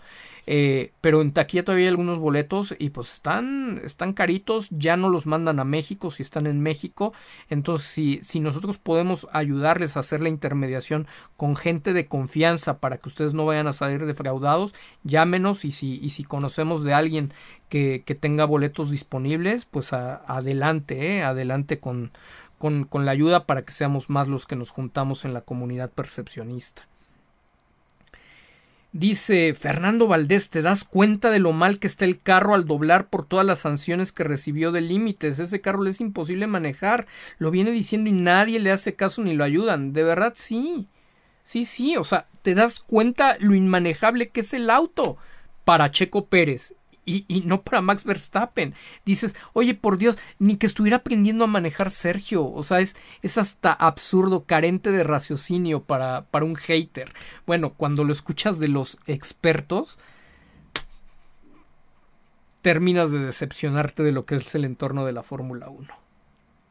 Armando Linares Ávila, poniendo ejemplo, tío, yo puedo ser el mejor ingeniero de redes de cómputo, pero si no me dan las herramientas adecuadas para construir la infraestructura, pues no va a ser una red de cómputo fiable y, fluir. Exactamente, exactamente, Armando. De, de nada te sirven. Es más, yo puedo ser el mejor ingeniero en imagen pública, el mejor comunicador estratégico, pero si Checo no quiere ejecutar, eh, las recomendaciones, pues entonces parece que lo que yo digo no sirve para nada, ¿no? Hasta hay quienes dicen, es que tú vas a provocar que lo corran. Ahora resulta que hasta va a ser mi culpa, ¿no? Imagínense qué nivel. No, no, como dice Armando, sí, tú puedes ser el mejor profesional en tu materia, pero si no tienes las herramientas adecuadas, o si no se o si no se sigue y se atienden las necesidades que tú estás planteando, pues de nada va, de nada va a servir, tu conocimiento va a estar subutilizado, tu talento va a estar subutilizado. No hay manera, no hay manera de, hacerlo así. Lo interesante sería ver una, una lucha donde ambos están sacando el máximo de sus estilos, el máximo provecho. Pero a Checo no le están ayudando ni siquiera a eso, ni siquiera a optimizar el auto que ya está hecho per se para Max Verstappen. José Carlos Benítez, buenas noches, tío Tello, apoyando a Checo con su Surubul Red Bull y sus campeonatos siempre en segundo plano. Oigan, hace rato me mostraban, creo que hasta Yampiero Lambiase genera más likes que Max Verstappen, ¿no? A veces, a veces no lo entiendes, o sea, dices, el poder de las relaciones públicas entre los ejecutivos, porque a mí me ha tocado verlo, ¿no? O sea, digo, por eso, a lo mejor por decir las cosas como uno las dice, no genera las mejores relaciones con, con los demás. Pero cuando volteas a ver a las personas que están a la cabeza, organizadores del, del Gran Premio de México, eh, Horner, eh, Domenicali, el Ben Sulayem y todo eso, dices, pues nada, nada, nada más porque mueven su poder político, sus influencias, sus relaciones, pero así que sean los tipos con, con la cabeza más amueblada y los más capaces, o sea, toman cada decisión y hacen cada cosa, uff, que dices, bueno, conoces a muchos, muchos, muchos que, que serían más grandes operadores de esa situación. Desafortunadamente, pues no necesariamente las mejores marcas, las mejores organizaciones y las mayores responsabilidades están en las mejores manos. Dice José Carlos Benítez, buenas noches. Ah, ok, sí, sí. Lo único, dice, sus campeonatos siempre en segundo plano. Lo único que importa es la imagen de Checo como producto. Mucho por aprender para Checo. El tema, la inercia. Ahorita si, si, si, fueran momios de una casa de apuestas, los momios te dirían que ese aprendizaje si llega, solo va a llegar hasta que sea demasiado tarde. Desafortunadamente los, los momios están cargados hacia derrota. Ojalá, ojalá que, que la esperanza eh, que muere al último nos, nos haga ver que, que realmente lo logró y lo logró a su manera, ¿no? A pesar de todo aunque nos los echen cara, es más, me encantaría, ¿no? Que ese día que logre el campeonato nos echen cara de que se podía ganar sin manejo de medios, sin posicionamiento, sin nada, ¿no? Estaría padre, o sea, estaría padre. No le quita que de todos modos nunca entendió que no entendió, ¿no? Porque dejó pasar años y podía haber ganado no uno, sino varios campeonatos, pero si esa fuera su motivación, el demostrarnos a nosotros y no a los demás que no teníamos razón, pues ojalá que sea su motor, ¿no? Pero, pero que realmente sirva para conseguir el objetivo. Algo que pasa mucho entre los mexicanos y los latinoamericanos en general es que a veces eres más valiente para encarar a los tuyos que para encarar a los que verdaderamente están, son, se han convertido en tu amenaza. Típico, ¿no? Farol de la calle y oscuridad de tu casa. Luis David Zurdo, de la checoneta no me bajo, pero por favor que muestre más sangre, que hable, que no sea tibio, que, sé que son sus millones en riesgo, pero él dijo que busca ser campeón mundial. Y hablamos, estoy de acuerdo, Luis, exactamente en la misma línea que tú eh, suscribo. Nos estamos basando en el objetivo que él planteó, no estamos inventando nada. Si él declara públicamente que su objetivo es ser campeón del mundo, no tenemos por qué estar cuidando sus millones. Hablamos con base en el, en el campeonato del mundo, que pues es por la razón por la que consumimos y por la que lo apoyamos, ¿no? Si fuera por apoyar la, la economía de terceros, pues mejor apoyo mi propia economía. Eh, Javier Enrique Zúñiga Martínez, buenas noches, tío Tello. Percibo que Sergio Pérez está totalmente roto mentalmente. Es el punto de quiebre en su carrera. El daño está hecho podría ser el punto de quiebre. No vamos a saber, esto se va a saber en, retrospectiva. O sea, es muy difícil en la, en la dinámica, pero está en, un, está en un momento muy crítico, sin lugar a dudas. Vamos a ver cómo se da el, el tema, ¿no? Hoy, de verdad, el factor suerte, aún a pesar de todo lo malo, jugó a su favor con lo fortuito o con el error que cometió también Lewis Hamilton y quién criticó, no se está ah, criticando tan ampliamente a Hamilton, ¿no? Siete veces campeón del mundo. Pero esa es una batalla que no vamos a ganar mientras Sergio no se dé a respetar y mientras los medios de comunicación de nuestra región no quieran ser un contrapeso de, del resto del mundo. Dice Ernesto Campos, buenas noches tío Tello, ridículo lo de los neumáticos Pirelli, FIA, bordillos y límite de pista. De, pues de, o sea, muy fino, ¿no? Pero de, de campeonato de pueblito. Eric Sabido, hola tío, me parece que la agresividad que tanto se le criticó en McLaren hubiera sido la mejor estrategia al llegar a, Red Bull, sobre todo al segundo año. Eric, era el segundo año la actitud, la agresividad que tuvo en McLaren. Era en ese segundo año principalmente, con el colchón de saber que tenías asegurados otros dos años más. Habías ganado, acabas de ganar Mónaco. Eh, se anunció, ya sabías que, ibas a tener hasta fines de 2024. En ese momento era con toda la agresividad y también la, porque declaraba con agresividad. No es algo que estemos inventando para Checo que no haya tenido.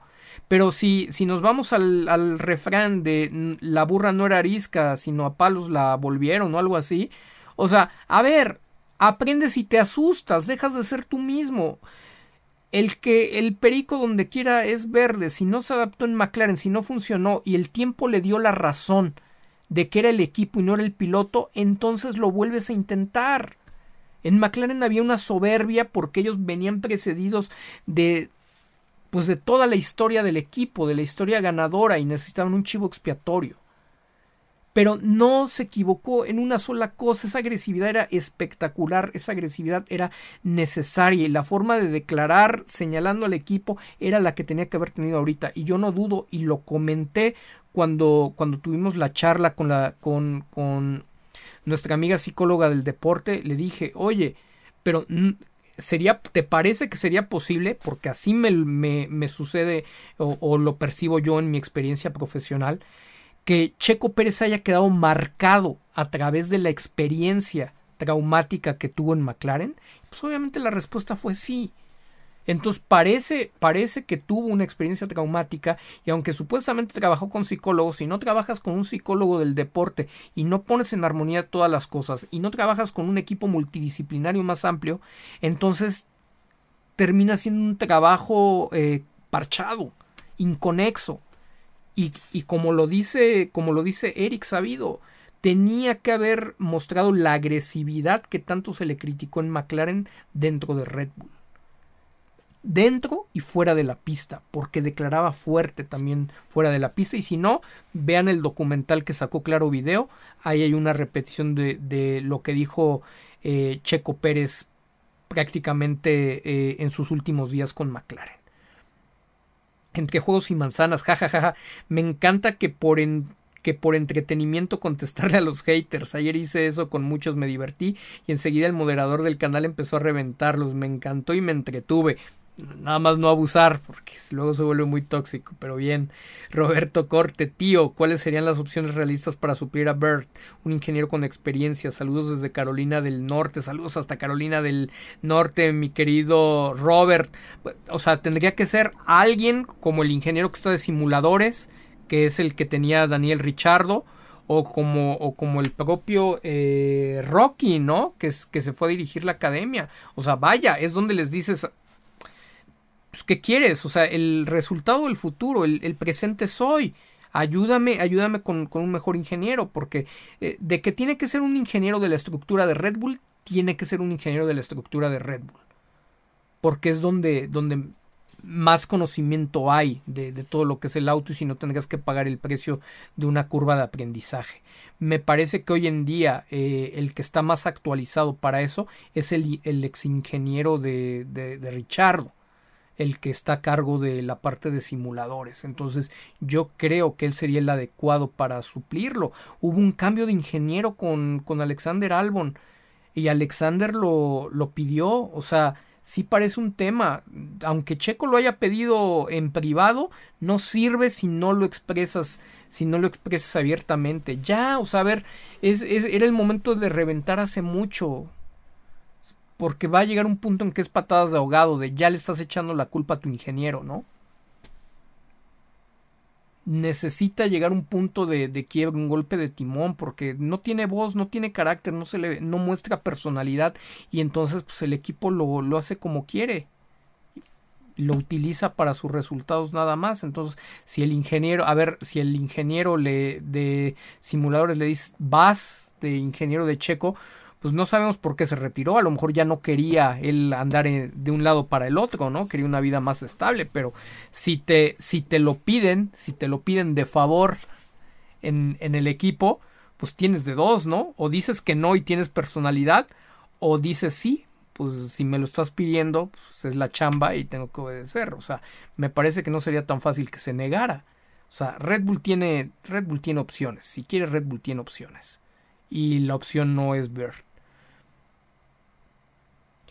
Rafaudis, buenas noches, soy Procheco, pero ¿hasta cuándo vamos a seguir justificando sus actualizaciones? Lance Stroll versus Alonso es otro claro ejemplo de cuando un auto está adaptado a un solo a un solo piloto, te leo. Este, no, no, no, eh, Rafaudis, pero me parece que estás llegando muy tarde a la conversación. Imagínate, tendríamos que repetir varios de los directos de, la temporada, cada, cada, uno con ellos, nada más para satisfacer tu duda. Yo creo que más bien eh, tendría que ser tu responsabilidad irte más hacia atrás, te recomiendo que te vayas desde la carrera de Miami y ahí vas a encontrar todas las respuestas para no quitarle un valioso tiempo a todos los demás.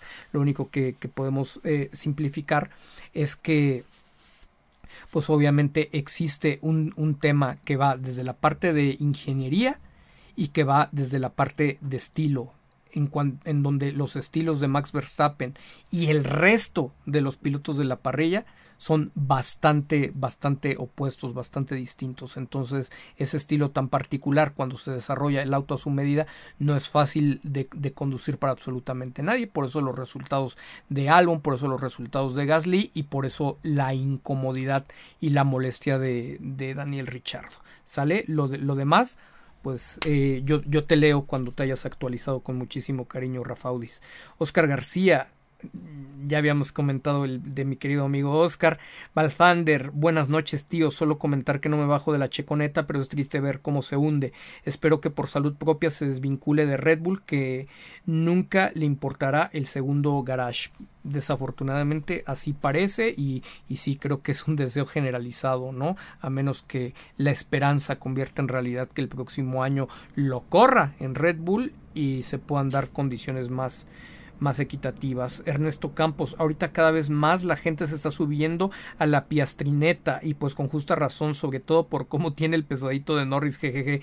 Me declaro culpable, Ernesto, todos con Piastri como como como como piloto para para apoyar, bueno, quien quiera, ¿no? Por supuesto no no todos, pero pero estaría padre, imagínense, estaría padrísimo, ¿no? Este eh, Pat Howard con, con Oscar. Y bueno, digo, ya, ya si sigue creciendo McLaren y McLaren se quiere volver a llevar a, a, Checo, bueno, pues tampoco le dices, le dices que no, ¿no? Segunda, segunda oportunidad, pero hasta la última vez Zach Brown sí eh, quería llevarse a Checo, pero se lo quería llevar a indicar. O sea que Zach Brown no es un gran eh, admirador de Checo Pérez, ¿eh?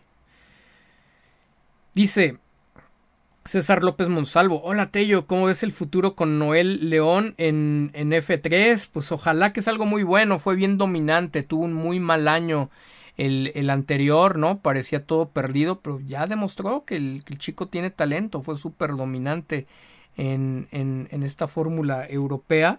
Entonces, ojalá, ojalá que, que, que, se abran de buena forma nuevamente las puertas para, para él y ojalá que sea un talento que, que despunte, que pinte verdaderamente interesante para el futuro de nuestro automovilismo. Iván Q, yo también pienso igual, se va Checo y no hay nadie representando a la región, se va a ir un gran número de aficionados y bajará el rating y hasta ahí les caerá el 20 a esos periodistas.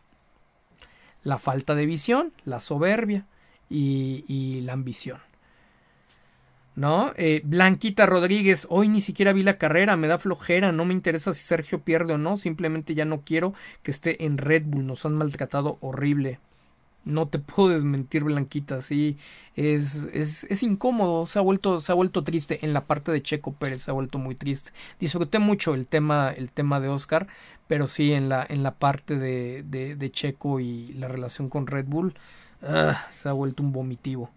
Carla Herrera, que se baje quien se quiera bajar, talento tiene, está en un bache como le pasa a muchos deportistas profesionales, así que ni modo, no tiene las herramientas ni equipo, aún así es historia, saludos. Eh, sí, sí, sí, sí, de hecho el, el bache no ni siquiera lo veo como el de muchos deportistas profesionales, porque muchos deportistas profesionales tienen ese bache porque no les salen las cosas. A Checo no es que nada más no le estén saliendo las cosas. El origen de que no le salgan las cosas es no tener las herramientas como se deben de tener las, las herramientas, ¿no? O sea, de, de, de, qué te, de qué te sirve que te pongan la broca en el mango, ¿no? para tener un taladro, aunque sea el mismo taladro que Max Verstappen. Si a, Max Verstappen ya se lo dan conectado, enchufado a la luz con la broca adecuada y pues casi casi le, le aprietan el dedo, ¿no? Daniel Rodríguez, hola tío, esperemos que a Checo le caiga el 20 de su situación, tanto del equipo y de su imagen. Es tiempo de tomar decisiones. Ojalá se baje, se faje, se baje, no, ya se los ha bajado bastantes veces. Ojalá se faje bien los pantalones, ya solo le queda un año. Pues es ahora o nunca. Así parece, tal cual para Checo. Mi querida Ale Luna, hola sobrinito, ¿cómo estás? ¿Y qué pasó con, con Chocón? Destrozó el monoplaza de Checo y al pobre Hulk y no fue penalizado. ¿Por qué? Porque viendo la, analizando uh, eh, las maniobras, fue un incidente de carrera, mi querida Ale, aunque nos hayamos matado del coraje. Dice mi querido César Chivillegas, si Pato estuviera en la posición de Pérez, ¿crees que tendría más armas para defenderse de los ataques mediáticos de Verstappen? Si no, ¿qué piloto sí podría? Si Pato estuviera en la posición de Pérez en Red Bull, lo único que me queda, que, me queda claro es que no se callaría. Para bien o para mal, pase lo que tenga que pasar. Y a mí lo que me resulta al no callarse es que eso le agradaría bastante, bastante a Red Bull y tendría más posibilidades de, de luchar como en su momento le pasó a Daniel Richardo. Ojo, que dentro de lo que cabe, Pierre Gasly es hablador, pero aún así sigue siendo un perfil medio bajo. Alex Albon, un perfil totalmente bajo. Para el tema de Max Verstappen, después de lo que pasó con Richardo, buscaron perfiles bajos. Y Richardo tenía también buenos resultados porque tenía ingenieros experimentados. en gran medida lo que ha estado pasando con Red Bull han gestionado los resultados a través de los garajes, de los ingenieros eh, con falta de experiencia y de los perfiles bajos que no van a hablar y no van, no van a hacer ruido eh, fuera de la pista. Es cosa nada más de, leer los patrones, la tendencia y los perfiles, cómo los han venido moviendo en el caso de la historia al lado de Max Verstappen. Alejandro Garriaga, tan mala imagen tiene Checo que en este momento no hay escudería que quisiera contratarlo. Muy probable. Si Red Bull lo corre, se quedará sin equipo y difícilmente tendrá un espacio en la Fórmula 1 en el futuro. De acuerdo a su imagen pública actual, es bastante, bastante eh, probable lo que comentas, Alex, desafortunadamente. Sergio Méndez Martínez, amigos mexicanos, disfruten cada momento de un piloto que nos identifique, ya que cuando no esté se van a ir los pseudo seguidores acarreados de Netflix. Digo, por eso hay que seguir apoyando a Sergio, ¿no? Es una pena porque lo queremos ver más tiempo y queremos que pueda sacar el máximo de, de todo el talento y potencial que sabemos que, que, que, tiene. Pero pues obviamente, ¿no? Este no es como que yo diga, uy, ya no quiero ver a, Sergio, o sea, sí quisiera que no estuviera en Red Bull, pero también sé que necesita gestionar, como dijo Alejandro Arriaga hace un momento, necesita gestionar este último año para poder tener esa continuidad, porque no es lo mismo, no es lo digo, la Fórmula 1 se disfruta, por eso la hemos visto por años, aún sin mexicanos o aún sin latinoamericanos, pero siempre tiene un sabor especial cuando tienes a uno de los tuyos de Singing Cricket, el grito cantor, dejo mi like tío, hace unos días veía la película de Rush y hay una escena donde Lauda dice que para ser campeón se necesita más que velocidad. Checo debería verla y ponerle atención. Hay una cantidad de contenidos sobre automovilismo y sobre no automovilismo que Checo debería de ver y a lo mejor los ha visto, pero ¿los entiendes cuando no te dedicas a eso? Tal vez no lo ha entendido. No dudo que lo haya visto y no dudo que lo haya entendido. Inclusive ni siquiera dudo que a lo mejor alguien se lo haya recomendado, pero no ha visto la necesidad, ¿no? ¿Cómo vamos con esos likes? Éramos más y ni siquiera hemos llegado a los mil, estábamos cerca de los mil al principio del directo y vamos solo en 777. Eh, parece que gestionamos como, como lo suele pedir Bert Estamos, estamos con, la, con la configuración equivocada, con la inseguridad de darle like al, al directo. Vamos a soltar el ritmo de, de carrera de los likes, por favor.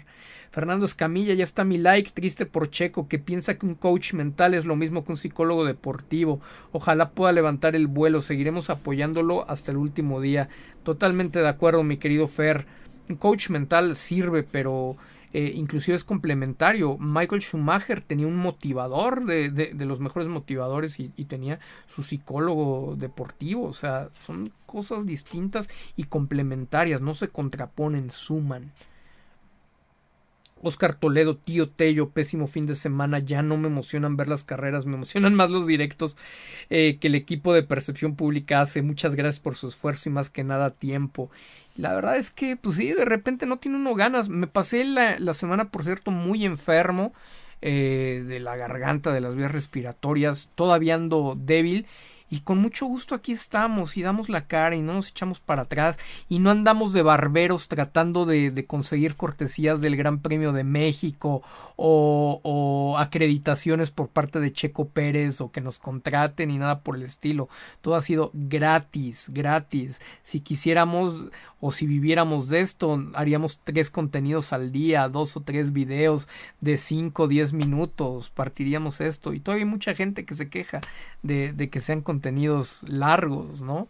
Entonces, bueno, digo, ahí vemos mucho el nivel de nuestra sociedad. Veo inclusive a muchos creadores de contenido, TikTokers y todo que vaya, hacen un esfuerzo, ¿no? Este, y, y, el esfuerzo no se les puede discutir, hacen un trabajo y desafortunadamente de repente los ves ganándose en las redes sociales cinco mil, seis mil eh, likes, eh, múltiples interacciones y no te aportan absolutamente nada.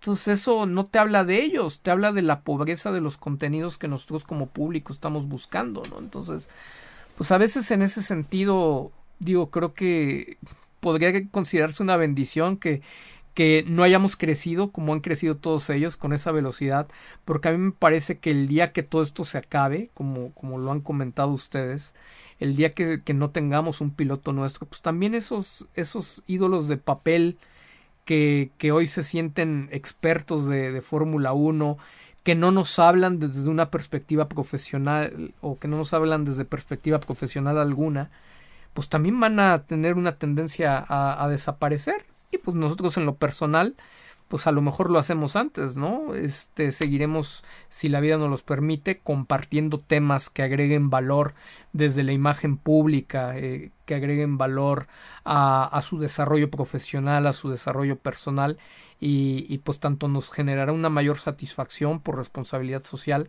como estaremos poniendo un granito de arena y, creo que eso también genera que haya una mayor lealtad de marca. Ya ven cómo nos acusan de ser una secta, ¿no? Pues creo que seremos pocos, pero la mayoría estamos unidos porque entendemos, tenemos la capacidad de pensar y nos interesa aprender día a día nuevas cosas. Los que nada más quieren encabezados y los que nada más quieren un contenido simple y, y vacío, pues ahí están dando su, su, su like, ¿no? Aplaudiendo como foquitas cualquier, cualquier tontería que alguien un poco más inteligente que ellos eh, les dice. Dice Fórmula 1 entre amigos, tío, te, felicito porque otros youtubers ya están matando a Checo por lo de hoy, pero estamos tan idiotizados por periodistas de otros países y nadie se da cuenta de su garage de segunda. Pues es que es congruencia, este, mi querido Fórmula 1 entre, entre amigos, gracias por la felicitación, gracias por el reconocimiento. Pues los youtubers y esos periodistas sin personalidad tienen que ir a donde, a donde dictan eh, la corriente europea, ¿no? Pues es la, la zona segura. No quieren hate, no quieren que se les vaya el crédito, no quieren que les digan checo lovers, porque si no dejan de ser objetivos, ¿no? Es la etiqueta de la objetividad, el ir a donde te lleva la corriente europea, porque pues seguimos siendo, demostrando en nuestra idiosincrasia que somos una, una raza dominada, ¿no? No dominante. somos un pueblo dominado en su mayoría. Entonces, por eso vienen los estereotipos discriminatorios que nos lanzan desde allá, pero nos ponemos de pechito, no somos todos. Pero cómo nos joden esa, esas mayorías.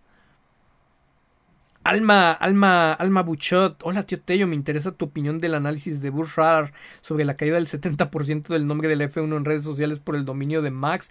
Pues mi querida Alma, no sé si, si has seguido algunos de los hilos que he compartido en, en, X, eh, X, como le quieran decir, y, en Facebook, donde ya hablábamos de eso, que venía, venía, ya estaba fuerte el tema de la caída, no solamente de, de Red Bull, cuando Checo Pérez no tenía buenos resultados, sino de toda la Fórmula 1. Ya lo habíamos hablado. Otra de las cosas que ya habíamos dicho, sale Bush Radar y, documenta a través de sus metodologías o de sus investigaciones eh, eh, eh, de datos, pues documenta todo el análisis que ya habíamos realizado. Así que nada nuevo bajo, bajo el sol. Max Verstappen no es un buen producto. Si bien sabemos que eh, los dominios ¿no? de un solo piloto, de un solo equipo, nunca han sido eh, de lo más atractivo, lo que está pasando particularmente con Verstappen y la narrativa que están llevando con Verstappen no han terminado de entender que es nociva para el espectáculo y, no solamente para el, para el deporte, para el al negocio le están pegando durísimo, durísimo, mi querida alma. Luis FM, hola tío Tello, mis conclusiones el momento. Uno, Pérez vendió su silencio. Dos, no puede aspirar a un campeonato con Red Bull. Y tres, eh, y, con Red Bull y Verstappen. Tres, la F1 es prostituida, no hay competencias sanas, me siento timado. La 3, absolutamente de acuerdo, mi querido Luis. La 1, digo, la, la, la, opinión siempre es una línea hipotética, ¿no? Que, que está abierta mientras no, no, no lo sepamos con certeza. No la comparto, te, te, lo comento, no, no, no veo a un Pérez que haya vendido su silencio, sino más bien a un Pérez que sigue un patrón muy conocido, muy analizado por un servidor y el equipo de consultores de percepción pública, que inclusive es parecido a, al patrón de negociación de Carlos Slim, que es como su segundo papá, donde todo, donde todo es en la interna, todo es diplomático, todo, todo es muy tranquilo, no están en el mismo canal agresivo, audaz, desleal, gandalla de, de Red Bull, ¿no? Ahora sí que ellos son de, son, son porcelana muy fina para un establo tan corriente como, como el de Red Bull. Entonces no me parece que haya vendido su silencio, me parece que está siguiendo el, el patrón conductual que, que aprendió después de, del tema de, de, McLaren, inclusive a lo mejor el que le recomendó el lado de América Móvil. Y pues el de no puede aspirar a un campeonato con Red Bull y, Verstappen, yo creo que más que eso lo, lo sepa, pues eso es las conclusiones a las que todos estamos llegando y que él parecería que sigue creyendo que sí lo puede, que sí lo puede hacer, donde más eh, parecería mostrar rasgos de síndrome de Estocolmo que, que estarnos mintiendo a nosotros como público, ¿no? Creo que se miente a sí mismo. Pilar Vázquez, ¿un equipo puede tener dos carros diferentes o por qué Red Bull Racing tienen que tener los dos idénticos? Ah, bueno, eh, ese, ese tema eh, es básico. Los dos autos son iguales en, en todos los equipos. La base la base de los autos, la base del desarrollo, del diseño de los autos es idéntica. Sobre todo al principio de la temporada es idéntica en todos, en todos los aspectos. ¿Qué cosas pueden cambiar o qué cosas van, van cambiando a elección de cada uno de los pilotos junto con sus ingenieros? Cuestiones aerodinámicas, ¿no? La carga aerodinámica pues varía dependiendo de las necesidades de, de una pista a otra y del gusto o estilo de conducción de un piloto u otro pero el desarrollo como tal, esas actualizaciones, esos alerones, eh, la construcción general del, del, auto que tiene que ir evolucionando para hacer, mantenerse competitivo, pues puede, puede tomar un, un camino o puede tomar otro camino o podría tomar los dos caminos. Era bastante común que cuando no había un tope presupuestal, se tuviera una base, una base neutra, digamos, del, del auto, y se fueran desarrollando actualizaciones, sí, un poco más cargadas a, a lo mejor el piloto que, que, daba los mejores resultados, pero si era un equipo con bastante presupuesto, si era un equipo top, si aunque fuera un Barrichello, aunque fuera un Botas, pues si él tenía una necesidad, pues el equipo tenía el dinero y lo desarrollaba. Entonces, a la, a la base, al, al auto base, al auto neutro que se ha ido desarrollando, pues si esta actualización que Lewis Hamilton necesitaba para sentirse mejor en las curvas de, de, alta velocidad no le acomoda a Botas, pues a Botas le, generan, le construyen, le diseñan una actualización que se adapte a la base general del, chasis del, del, equipo para que él pueda sentirse más, más a gusto conduciendo en su estilo. El pretexto que hay ahora y de lo que no se habla en los medios es que eso dejó de realizarse. No se puede generar un comparativo con Botas o con Barrichello o con cualquier otra historia de piloto 1 y 2 de, anteriores épocas con lo que está sucediendo con Checo Pérez, porque ahora la excusa que hay es el tope presupuestal. Desarrollas un auto base, como ha ocurrido todo, pero tu desarrollo, tus actualizaciones, las basas en las necesidades de conducción que va arrojando la data y la información de Max Verstappen, y no en las necesidades de Checo Pérez. Y el problema entre las necesidades de Max Verstappen y las de Checo Pérez es que su estilo de conducción es opuesto, radicalmente opuesto. Y es donde se está, donde se está viendo el déficit. Entonces, nunca, nunca en la historia de la Fórmula 1 se había dado tanto esta necesidad de tenerse que adaptar al desarrollo del auto como en esta nueva generación de tope presupuestal que pues la intención que tenía era emparejar las, las diferencias, pero está generando también problemáticas entre los pilotos. El piloto que tiene mejor capacidad de, adaptarse, pues obviamente va a poder explotar mejor el auto. Pero ¿qué es lo que sucede? Si tú tienes un Leclerc y tienes un Sainz y los dos informan determinada necesidad, pues se desarrolla el auto y esa necesidad se cubre pero si, si, uno de, si, uno, si uno de los dos tiene necesidad específica, pues a lo mejor no necesariamente se lo van a construir, pero aún así, aunque el estilo de Leclerc y el de Sainz no es igual, tampoco es tan separado como el de Max Verstappen y el de, y el de Checo Pérez. Tampoco es tan diferente entre George Russell y Lewis Hamilton y así nos podemos ir con, con el resto de la parrilla. No hay ningún estilo tan radicalmente opuesto en, todo, en, en toda la Fórmula 1 como el de Max Verstappen y el de, y el de Checo Pérez. Y solamente se están construyendo actualizaciones basadas en las necesidades de un solo piloto. Y lo que está planteando Checo, inclusive en la declaración lo dice, es que el auto se pueda seguir desarrollando de forma neutra no cargado 100% a las necesidades de Verstappen, sino un punto medio donde pueda ser funcional para los dos pilotos.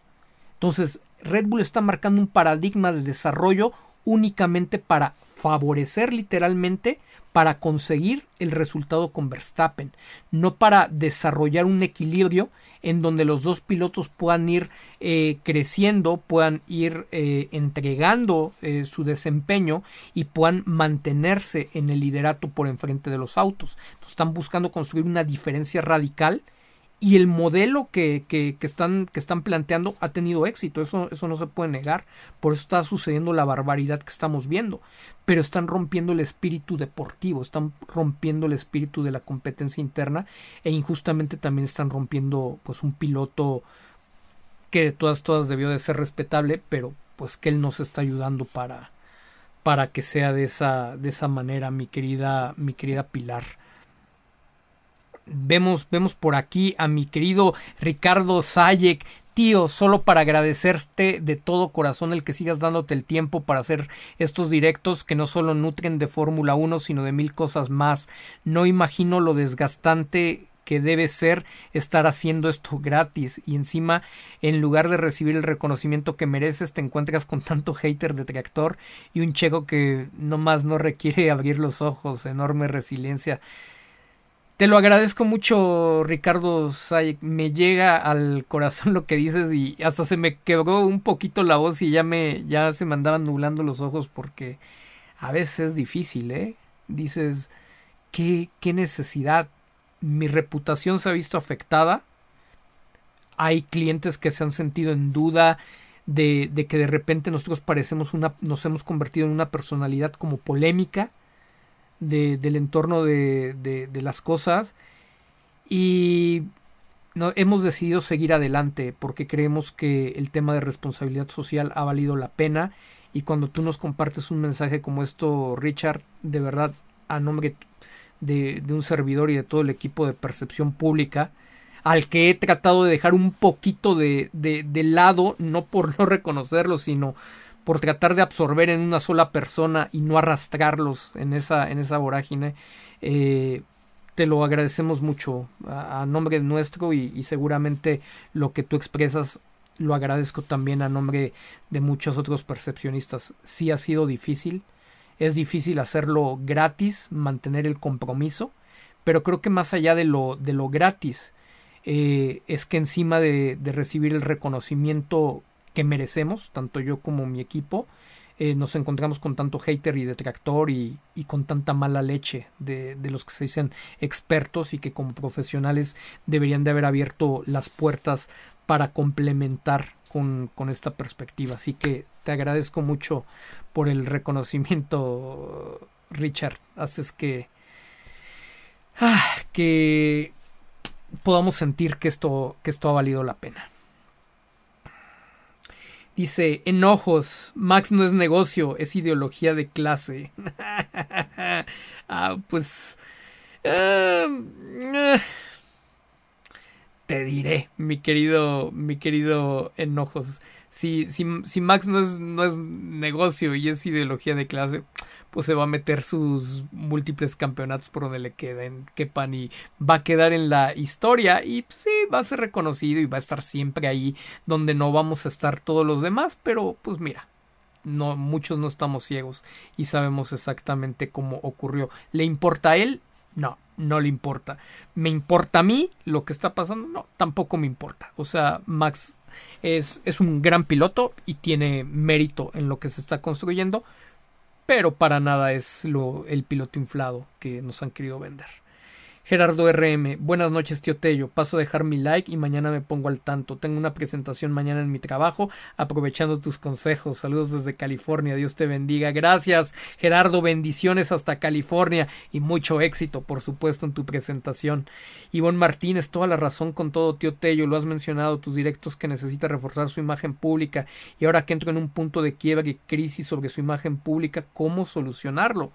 Pues la, la, mejor manera de no solucionarlo es seguir sin, sin hacer nada, independientemente de que tal vez ya sea tarde. Daniela Tellechea, mi querida Dani.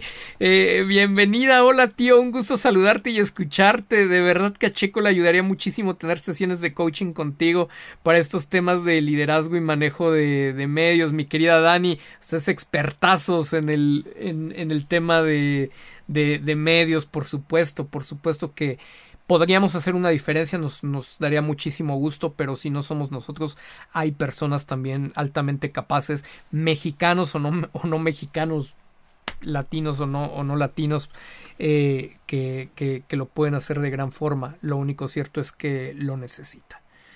Juan Camaney, tío Tello, me gusta mucho tu objetividad con estos temas tan complicados. Gracias, Juanito. Alma Buchot, me preocupan declaraciones de Verstappen diciendo que los récords no le importan, sino solo vencer a Checo. Siento que preparan algo feo contra Checo en el GP de México en venganza a nosotros. No lo dudes, yo estoy seguro que eh, calladitos, calladitos, quieren humillar a Checo, principalmente los, los Verstappen. Y, y, él lo dice, él lo habla claramente, ¿no? Su objetivo, lo principal es vencer a tu compañero. Y no es ni siquiera solo contra Checo, es en términos generales. Por eso no lo va a dejar pasar. Vean la declaración de Helmut Marco el día de hoy. Dice que no dan órdenes, no le dan órdenes a Verstappen, porque aparte si se las dan, no las obedece. Nuevamente recuerdan el peritaje, solamente es por su ideología y su ideología es, es clara. La costumbre se hace ley. Si yo me dejo pasar una vez, me voy a dejar pasar todas las veces. Ese, ese, Esa lección Checo no lo entendió. Cada que cede se, se convierte en ley y se convierte en más difícil que tenga una verdadera oportunidad. Entonces, Max sí lo sabe y entiende que no se puede dejar pasar bajo ninguna condición, ni aunque no se esté jugando absolutamente nada. No es el equipo primero, él es primero siempre por delante y ese egoísmo natural de, del ganador le faltó a Checo. ¿Y dónde? Que lo aplauden bastante en, en Red Bull. Wendy, Wendy Hinojosa, saludos, ya dejé mi like y mañana termino de verlo. Qué triste ver a Checo en esta situación, pero ahora solo queda seguir apoyando con todo. Vamos, vamos, los que vayamos a Austin, vamos a apoyarlo con, con muchísimo cariño. Vamos a apoyar también ahí al, a los Karim Piastri de, de, paso, pero apoyemos a, a todos y, y, disfrutemos. Me va a dar mucho gusto verlos allá en, en Austin. Todavía no es, no es un hecho eh, si voy a poder asistir al Gran Premio de México. De hecho, no tengo los, los boletos, pero por ahí me hicieron una, una invitación especial. Necesito ver por temas de, de, regreso. Voy de, voy de gira de trabajo a, a, a, la Unión Americana, aprovechando que se cruza el fin de semana de, de Austin. Entonces estaré haciendo algunos, algunos trabajos con mis clientes eh, de la comunidad latina en los, en los Estados Unidos de manera presencial. Y me dará mucho gusto verlos. Si alguien que esté en Austin, en San Antonio o algo así, eh, tiene esa, tiene, esa, esa iniciativa o posibilidad de posibilidad, capacidad de organización, pues a lo mejor también podemos, podemos plantear el tener alguna comida, alguna cena, un café, una hamburguesa o algo así, este, tratando de, de juntar a la comunidad. Ahí está el link de, de, del Telegram para que todos los que vayan a estar allá este, pues podamos ver cómo generamos la convivencia y por supuesto en el Gran Premio no se diga, ojalá podamos tener una gran, una hermosa foto del recuerdo ahí en la, en la pista de, de Austin, todos como comunidad y la podamos estar presumiendo en nuestras redes sociales los que, los que, los que estemos eh, en dos semanas por allá, primero Dios. De verdad, espero poderme reunir con gran parte de, de ustedes y, y, gracias de antemano Gina y gracias a todos los que nos hagan favor de, de, de hacerlo posible eh, allá en Austin, allá en San Antonio, allá en Texas y allá en el Gran Premio. Así que hasta la próxima. Cuídense mucho. Excelente semana para todos ustedes.